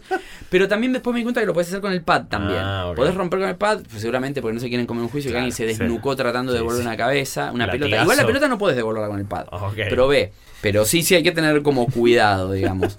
Porque uno a veces está muy frío, digamos, en el juego, jugando, sentado, pasan horas. Este juego yo lo terminé, no me atrevería a decir que en tres o cuatro jugadas de tres o cuatro horas cada una. Ah, O es sea, largo. Cada vez Sí, que no, me no, es- es metía. y lo que pasa es que aparte yo hacía todo, agarraba todos los robots. Algunos mundos los hice dos veces para agarrar los que me olvidé. Sí, o el camaleón Se y tratan demás. de eso estos juegos. No, y aparte era veces. muy divertido. La Sí. música es genial. Después empieza a repetir algunas canciones, pero la verdad que están muy buenas. Y a, a lo que voy, hay- lo que no hay que perder de vista con este juego es esto que digo de la experiencia. Hmm. De que el robotito que manejás es perfecto, la resolución que vos tenés en el visor, parece que estás viendo un juego en 4K directamente. Porque es esto de que la diferencia, ¿no? El juego este que decimos que es tipo Counter también de Sony, Sí. tiene un nivel que tiene que funcionar. Busca realismo y no funciona. Exacto. Y este otro juego busca un perfeccionamiento casi milimétrico. Es como ver una película de Pixar, por dar una analogía que Sí. todo el mundo pueda entender. Que vos decís, chau, qué groso que se ve esto. Si te sacas el casco y lo ves en la tele, no se ve tan bien. No, pero, pero, sí se ve, o sea, a No, diferencia, se ve bien. a diferencia de muchos juegos que he visto, digamos, en el segundo monitor, que es el que pueden ver en la transmisión, este se ve muy bien. Sí. O sea, no sé, me, me pasó ver el juego este de carreras, el, eh, ¿cómo se llama? Eh, Wipeout. no, el, el eh, que ya no es más. El Drive Club. El Drive, Club- el ah, Drive Club en VR, o sea, primero que se ve feo con los lentes puestos, pero el monitor también acusa una imagen que es un Sí, sí. espanto. Penoso. Sí, no, este, este lo que tiene realmente de grosso es esto de, primero, tener muchas mecánicas que hacen que ningún juego sea igual. La otra es, el control es muy bueno, es importantísimo en un juego de plataformas. Sí. El, el robot tiene un salto, un doble salto y después tiene como, en el doble salto tiene como un jetpack que sale de los pies, en realidad es como un rayo que sale propulsor, entonces te permite planear y esos dos rayitos que le salen son como una guía visual muy copada para saber dónde vas a caer exactamente, incluso cuando estás muy ar- arriba de los lugares donde vas a caer, porque puedes caer muy profundo. Después hay un nivel que empieza en una playita, que está este robot que lo ves por primera vez que está jugando a la pelota, y es divino, y en un momento veo que se termina todo y sale como una especie de alfombra, me subo, parecía Magic Carpet, me subo, me dice, pero está cuadrado, el, el robotito se agarra de la alfombra, y yo pensé que iba a salir volando, y en realidad lo que hizo fue meterse en el fondo del mar, Mirá. y me hizo participar de todo un nivel submarino que me voló el cerebro, porque el robot ahí flota, obviamente, nada, flota, qué sé yo, y tiene, tiene otra inercia, otra, otro sistema de movimiento que es obviamente como en los Mario, ¿no? De apretar, apretar para ir, ir subiendo y dejar soltar para dejar caer. Claro. Los puzzles con física son increíbles. Tenemos, por ejemplo, un gancho que sale del pad, ¿no? Directamente y sirve para enganchar cosas que, por ejemplo, una pared y después tirás del pad para atrás haciendo como un sacudón y rompiendo esa pared para que el robot pase, o tirás el gancho y ese gancho lo acercás al robot. Esto es difícil de explicar, pero vos movés el pad para que se ponga cerca de tu personaje y como siempre tenés el pad en la mano al fin y al cabo, haces que salte el robot y use la soga esa que vos creaste y moviendo el pad lo podés llevar a otro lado. y aparte Entonces- lo puede hacer saltar. y, y encima lo podés, sí, podés pegar la- sacudir el pad y lo tirás para Qué arriba. No, es muy loco. Y Tengo después mucha ganas de hay estoy. un nivel que, por ejemplo, es de noche en un cementerio. Tiene un mini jumpscare, pero claramente es un juego para chicos. Entonces en los árboles son, tienen cara de enojados y qué sé yo. Pero en un momento agarras una linterna. Cuando agarras esa linterna, la linterna está siempre prendida. Y solo ilumina obviamente la zona. Pero cuando apretás el, el, el rectángulo grande que tiene el pad de play, lo que hace es pega un flashazo. Entonces a los fantasmas, cuando los apuntas, tirás el flashazo a los Luigi Mansion, en vez Ah. de, de aspirarlos, los haces desaparecer por el flash, Claro. por ejemplo. Bueno, Y después, bueno, los jefes son increíbles. Pueden ver al primero en, la- en el video de YouTube que subimos, que es una especie de gorila que hay que romperle los dientes y después con el gancho hacer lo que se coma. Suena terrible, pero las encías contra, la, contra el, el- el borde del edificio. La verdad que los jefes están muy buenos. Hay una gran referencia a una película de, de Steven Spielberg, que no voy a decir cuál es. En, el, en uno de los jefes finales que está muy bueno ese jefe, es impresionante. Y, otra, y lo que siempre pasa con la realidad virtual, es muy difícil de explicar a alguien que jamás probó la realidad virtual Sí. lo que se siente cuando está jugando. Ventajas que tiene Astrobot, que lo ponen, como dije al principio, como a nivel GOTI, es la creatividad que tiene en un solo juego es abrumadora para un AAA. Porque es un AAA que vale 40 dólares, pero es un AAA que lo vale. Los vale esos 40 dólares toda la vida si tenés un casco de realidad virtual. ¿Te vas a comprar un casco de realidad solo por ese juego? No, pero es un gran primer paso si te gusta la realidad virtual, Claro. honestamente. Yo creo que el, el único problema sería que te lo deja muy arriba. Creo Claro. que de ahí es para abajo. y de ahí es para abajo. no está tan Pero a ver, ojo, también estuve probando otros juegos que podemos hablar en otro podcast y la verdad que están cada vez mejor. Los juegos de realidad virtual en PlayStation, estuve probando varios juegos que salieron y la verdad que mismo el Transference Sí. en realidad virtual, yo te lo repito, te lo dije la otra vez, viste como me dijiste, igual está bueno. Yo lo probé en realidad virtual como lo había vuelto a probar y lo probé sin realidad virtual y es otro juego por completo. Claro. La, inmersión que te genera es mucho más angustiante, es mucho más aterrador y, lo que, y la parte que yo ni llegué, que vos decís, de la, de la historia, de la revelación y demás, es debe ser mucho más jodida, pero la verdad que como experiencia no se puede comparar. De hecho, probé el primer nivel sin realidad virtual, después me puse el casco sabiendo lo que iba a pasar y la verdad que Sí, no, fue no, no. abrumador. Claramente. Es, es un cambio muy grande, pero tenemos aparte de esos exponentes, tenemos Estuvo Moss también, por ejemplo. Moss es otro juego que lo probé y es Es excelente. O sea, y de hecho, depende del tipo que- de juego que te guste.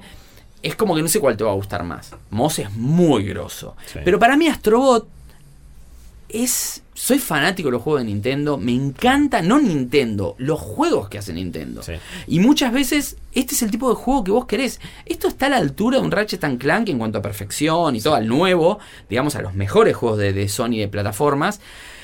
Y también lo que a lo que va el paquete en sí, ¿no? De que es un juego de plataformas pensado para la realidad virtual. Este juego no puede funcionar afuera de la realidad virtual. No. No hay forma de que salga y funcione. Esto es o realidad virtual o no existe el juego. Bueno, es un poco lo que pasó con Tiroway. Para mí Tiroway es- era un juego de Nintendo en una consola de Sony. Lo sacaron en PlayStation 4, le tuvieron que cambiar un montón de cosas ya no y tenía ya no era lo No mismo. te lavabas vos, si no, No, tenía la cámara, no, no, tenía no, no. sentido. Bueno, creo que la- quizás la falla de un juego como ese o como Astrobot es que le falta el encanto de los personajes de Nintendo y la mística y, y Yo- lo que representa. yo creo que lo tiene, yo creo que lo ¿sabes tiene. qué? Astrobot, y eso, este es también la, la parte negativa de Sony. Es de terror haciendo marketing de sus propios juegos. Esto es como Sí. Shadow de Colossus. Shadow de Colossus yo siempre pensé que, por un lado, le encanta tenerlo, y por otro lado, hace todo lo imposible para que nadie lo conozca. Sí. Y en el caso de Shadow, ahora es como que lo entendió, porque era tipo, incluso uno de los caballitos de batalla para decir, che, mirá, sale la remasterización, y es de PlayStation, y es exclusivo, y qué sé yo. Astrobot es tan paupérrima la campaña, la caja del Nadie juego. se enteró realmente. No, y de hecho están todos los medios ahora diciendo, che, loco, no se pierdan este juego. No tiene una review negativa, muchos están hablando de esta gran sorpresa. Y muchos dicen que si fuera de Nintendo sería Gotti. O sea, Exacto. si Nintendo hubiera sacado este juego para un casquito que tiene por ahí, se- Pero estarían eso yo- muchos hablando que- de un Gotti. No es Y que le digo, falta. El robot es divino el diseño y quiero tener un muñeco. La realidad es que en el póster no. Pero después en el juego en sí, no te digo que sé. Todo el diseño de los personajes, los jefes, todo son de Nintendo, Guillo. Ok, o sea, son bien. de Nintendo, son encantadores. Tienen todas la- las mecánicas son perfectas. No hay una vez que haya perdido que haya dicho el juego anda mal. Claro. O está mal hecha esta mecánica. O el platforming no funciona. De hecho, después en las. en las. En, las, en los desafíos, que la precisión es súper importante, porque incluso vos, por ejemplo, podés agarrar una pelotita con el robot y vos, eh, apretando un botón, la tira automáticamente, pero la tira a donde vos estás mirando. Bien. Es más, te voy a decir una cosa, que después no sé si te lo llegué a contar a vos, Chopper, pero hay unas plataformas que caen, unas piedras en realidad, que son las de Mario, las que hacen... "Ugh", Sí. ¿Viste? Que se quejan cuando golpean y qué sé yo. Y en un momento había una plataforma que estaba así lejos, y digo, ¿cómo hago para llegar ahí? La plataforma, cuando yo la miro, me mira, dice, ¿me viste? Y se activa y empieza a trabajar. No. O sea que también todo eso, que es una locura absoluta, es buenísimo darte cuenta de decir, che, ¿cómo puede ser que hagan esto en realidad Hay virtual? un trabajo de creatividad y de, y de utilizar el casco en pos de la experiencia. Es un juego japonés eh, liderado por un tipo, por un francés, si no me equivoco, Sí. que en el diseño, que yo lo conocí en, en E3, que- porque yo cuando lo probé en E3, los primeros niveles, dije, chavo, esto es la, es la gloria. y de hecho, ya les estaba rompiendo las bolas a ustedes, Sí, che, cuando sí. salga Astrobot, cuando salga Sí, Astrobot, que se va a estar buenísimo. Y la verdad que me alegro mucho de que lo hayan llevado hasta el final. Es un juego que. Si no tienen casco de realidad virtual y conocen a alguien que lo tiene, cómprenle el juego solo para que los invite a la casa para que lo puedan jugar. Porque Sí. realmente te cambia la forma de ver los juegos de realidad Es, virtual. es uno de los pocos juegos que está pensado más allá, digamos, ¿no? Como que se pusieron a ver de qué manera hacer de este medio, de- que es la realidad virtual, algo significativo. Sí, y me parece que marca una diferencia tremenda. Y eso que yo vi solamente un nivel eh, completo, Que un mundo. un mundo entero, y es eh, realmente es, es- es alucinante. Y digo de nuevo, tiene todo el encanto. Encanto no le falta, igual que no le faltaba a Tiraway. El tema es que hay como una especie de preconcepto eh, respecto a, la- a las- a los juegos de, de Sony. que- Confunde, la gente Sí, se piensa sí. que es el robot de la demo gratuita. Eso, no sabe- Sony no sabe hacer mascotas. No, no sabe hacer mascota, no sabe vender los juegos, no sabe También. vender. Claro, a ver, no la intención no es hacer una mascota, lo cual quizás es un error en un juego de plataformas. Sí. Pero y es rarísimo esto, pero me parece que va a quedar relegado en muchos aspectos, incluso, mirá lo que te digo, con gente que tiene el casco de realidad virtual, Claro. porque lo va a pasar completamente por arriba, salvo que lea los reviews. Sí. Que es algo que desgraciadamente no todo el mundo que juega hoy lo hace. No.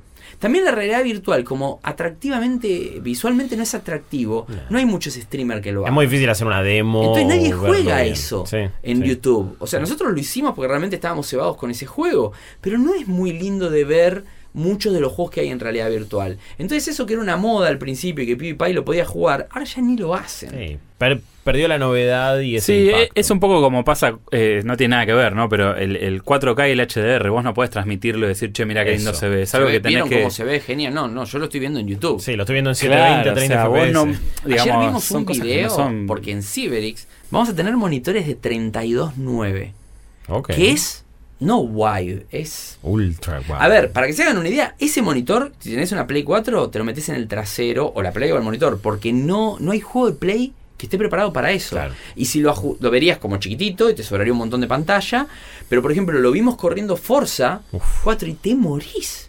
Porque lo que ves a los costados Sí. es 10 veces más que lo que ves en cualquier otro monitor. Es terrible. Sí. Encima al ser curvo, son los monitores Samsung impresionantes que van a ver eh, este fin de semana. O los van a ver en Cyberix si es que van al Teatro Vorterix este lunes 15 de octubre, feriado. Sí. Pero si no, atentos, estén escuchando donde estén escuchando este podcast. Saben que Astrobot es para mí uno de los mejores juegos del año y encima uno de los mejores juegos de realidad virtual ever. Que para Chopper sigue buscando en el cajón de las telarañas de los juegos de. Siempre se recata algo bueno de de, ahí, sí, ¿eh? de los catálogos, que Guillo sigue apostando por lo independiente, que Rippy, que no piensa hablar y no, va a hablar, Le quedan porque no siete quiere horas perder un todavía. mango, le quedan 7 horas todavía, pero que también está probando los juegos de Nintendo hasta en celular, con un juego que es prometedor por un lado, pero que por otro lado Sí. no le terminó de cerrar del todo por muchas cosas y que todavía no tenemos en Android en Argentina. Pero aparte de todo eso, también saben que pueden ver Cyberix online. Si ustedes están en cualquier lugar del, del planeta escuchando este podcast y todavía no es lunes 15 de octubre a las 15 horas, están a tiempo de meterse en el stream y vivir en vivo una cosa que si después escuchan otro podcast después de este, decimos que salió todo bien, genial, porque es una apuesta muy grande de parte de todo el equipo de Malditos Nerds y no puedo hablar del orgullo que tengo de ser parte de este equipo. No solo de parte del equipo de Malditos Nerds, sino también de MTS, de Vorterix y de todos los que estamos coproduciendo este evento, donde va a haber freestylers, banda musical con Power Up en el final. Cuatro finales con premios. O sea, a ver, estamos regalando una placa de video que vale 35 mil pesos a una persona. Eh, importantísimo la quiero, ¿no? Pero- para que no se vuelvan locos con el tema de los horarios en distintos Claro. puntos de Sudamérica, lo mejor que pueden hacer es entrar en twitch.tv barra malditos nerds, le dan corazón al canal para suscribirse, para seguirnos y de esa manera van a recibir un mail el día 15 cuando empiece la previa y después van a disfrutar de todo el show que va a durar Sí, unas 5 o Más- 6 más- horas en realidad. total. En realidad la transmisión va a durar 4 horas del evento en sí, porque lo que pasa en el escenario, pero vamos a estar antes, como dijimos al principio del podcast, con Chopper en una previa de- del evento, eh, jugando un poquito de Call of Duty seguramente y de ese tipo de juegos, pero mientras también vamos a hacer un repaso de lo que, de lo que, va, de lo que se viene. Si lo quieren ir chequeando... Ya mismo en el canal de Malditos Nerds en YouTube, si todavía no es lunes 15 de octubre, pueden ver, porque después va a estar eh, archivado, así que no es Claro, que también sí, se sí, lo pierden, claro. pero si quieren vivirlo, si quieren verlo en vivo, tienen el, el- el canal de Twitch. Vamos a estar sorteando cosas a través del canal de Twitch. Va a haber Esa, sorteos, vamos a sortear teléfono, un teléfono mínimo, un teléfono muy grosso, que no Muy les bueno. puedo decir cuál es todavía, y varias cositas más. Para, para la audiencia específicamente que esté en el stream. Va a ser un evento realmente que creemos que va a cambiar un montón de cosas. Los hemos visto ya a Rip y a Guillo preparar cosas que increíbles. Hay un acto de apertura que me parece que va a dar que hablar bastante también. Sí, Que serio. gira en torno a un, a un juego que es más o menos famoso. Eh, pero bien. calculo que después de, de esto lo vamos a llevar para arriba. Va, va, va, va a elevarse a otro nivel. Rippy, ¿vas a decir algo? Ok. Aprendió, ¿eh? Y yo que no le creía con lo de las microtransacciones. Esto fue Malditos Games, el podcast fichinero de Malditos Nerds. No, para que me dejaste manija con el de Teen Titans. Tengo dos Teen Titans que cuestan 3 dólares. Uno es Mini Titanes y el otro es Teen Titans Go Figure. No habíamos cortado, hablaste 5 dólares. ¡No!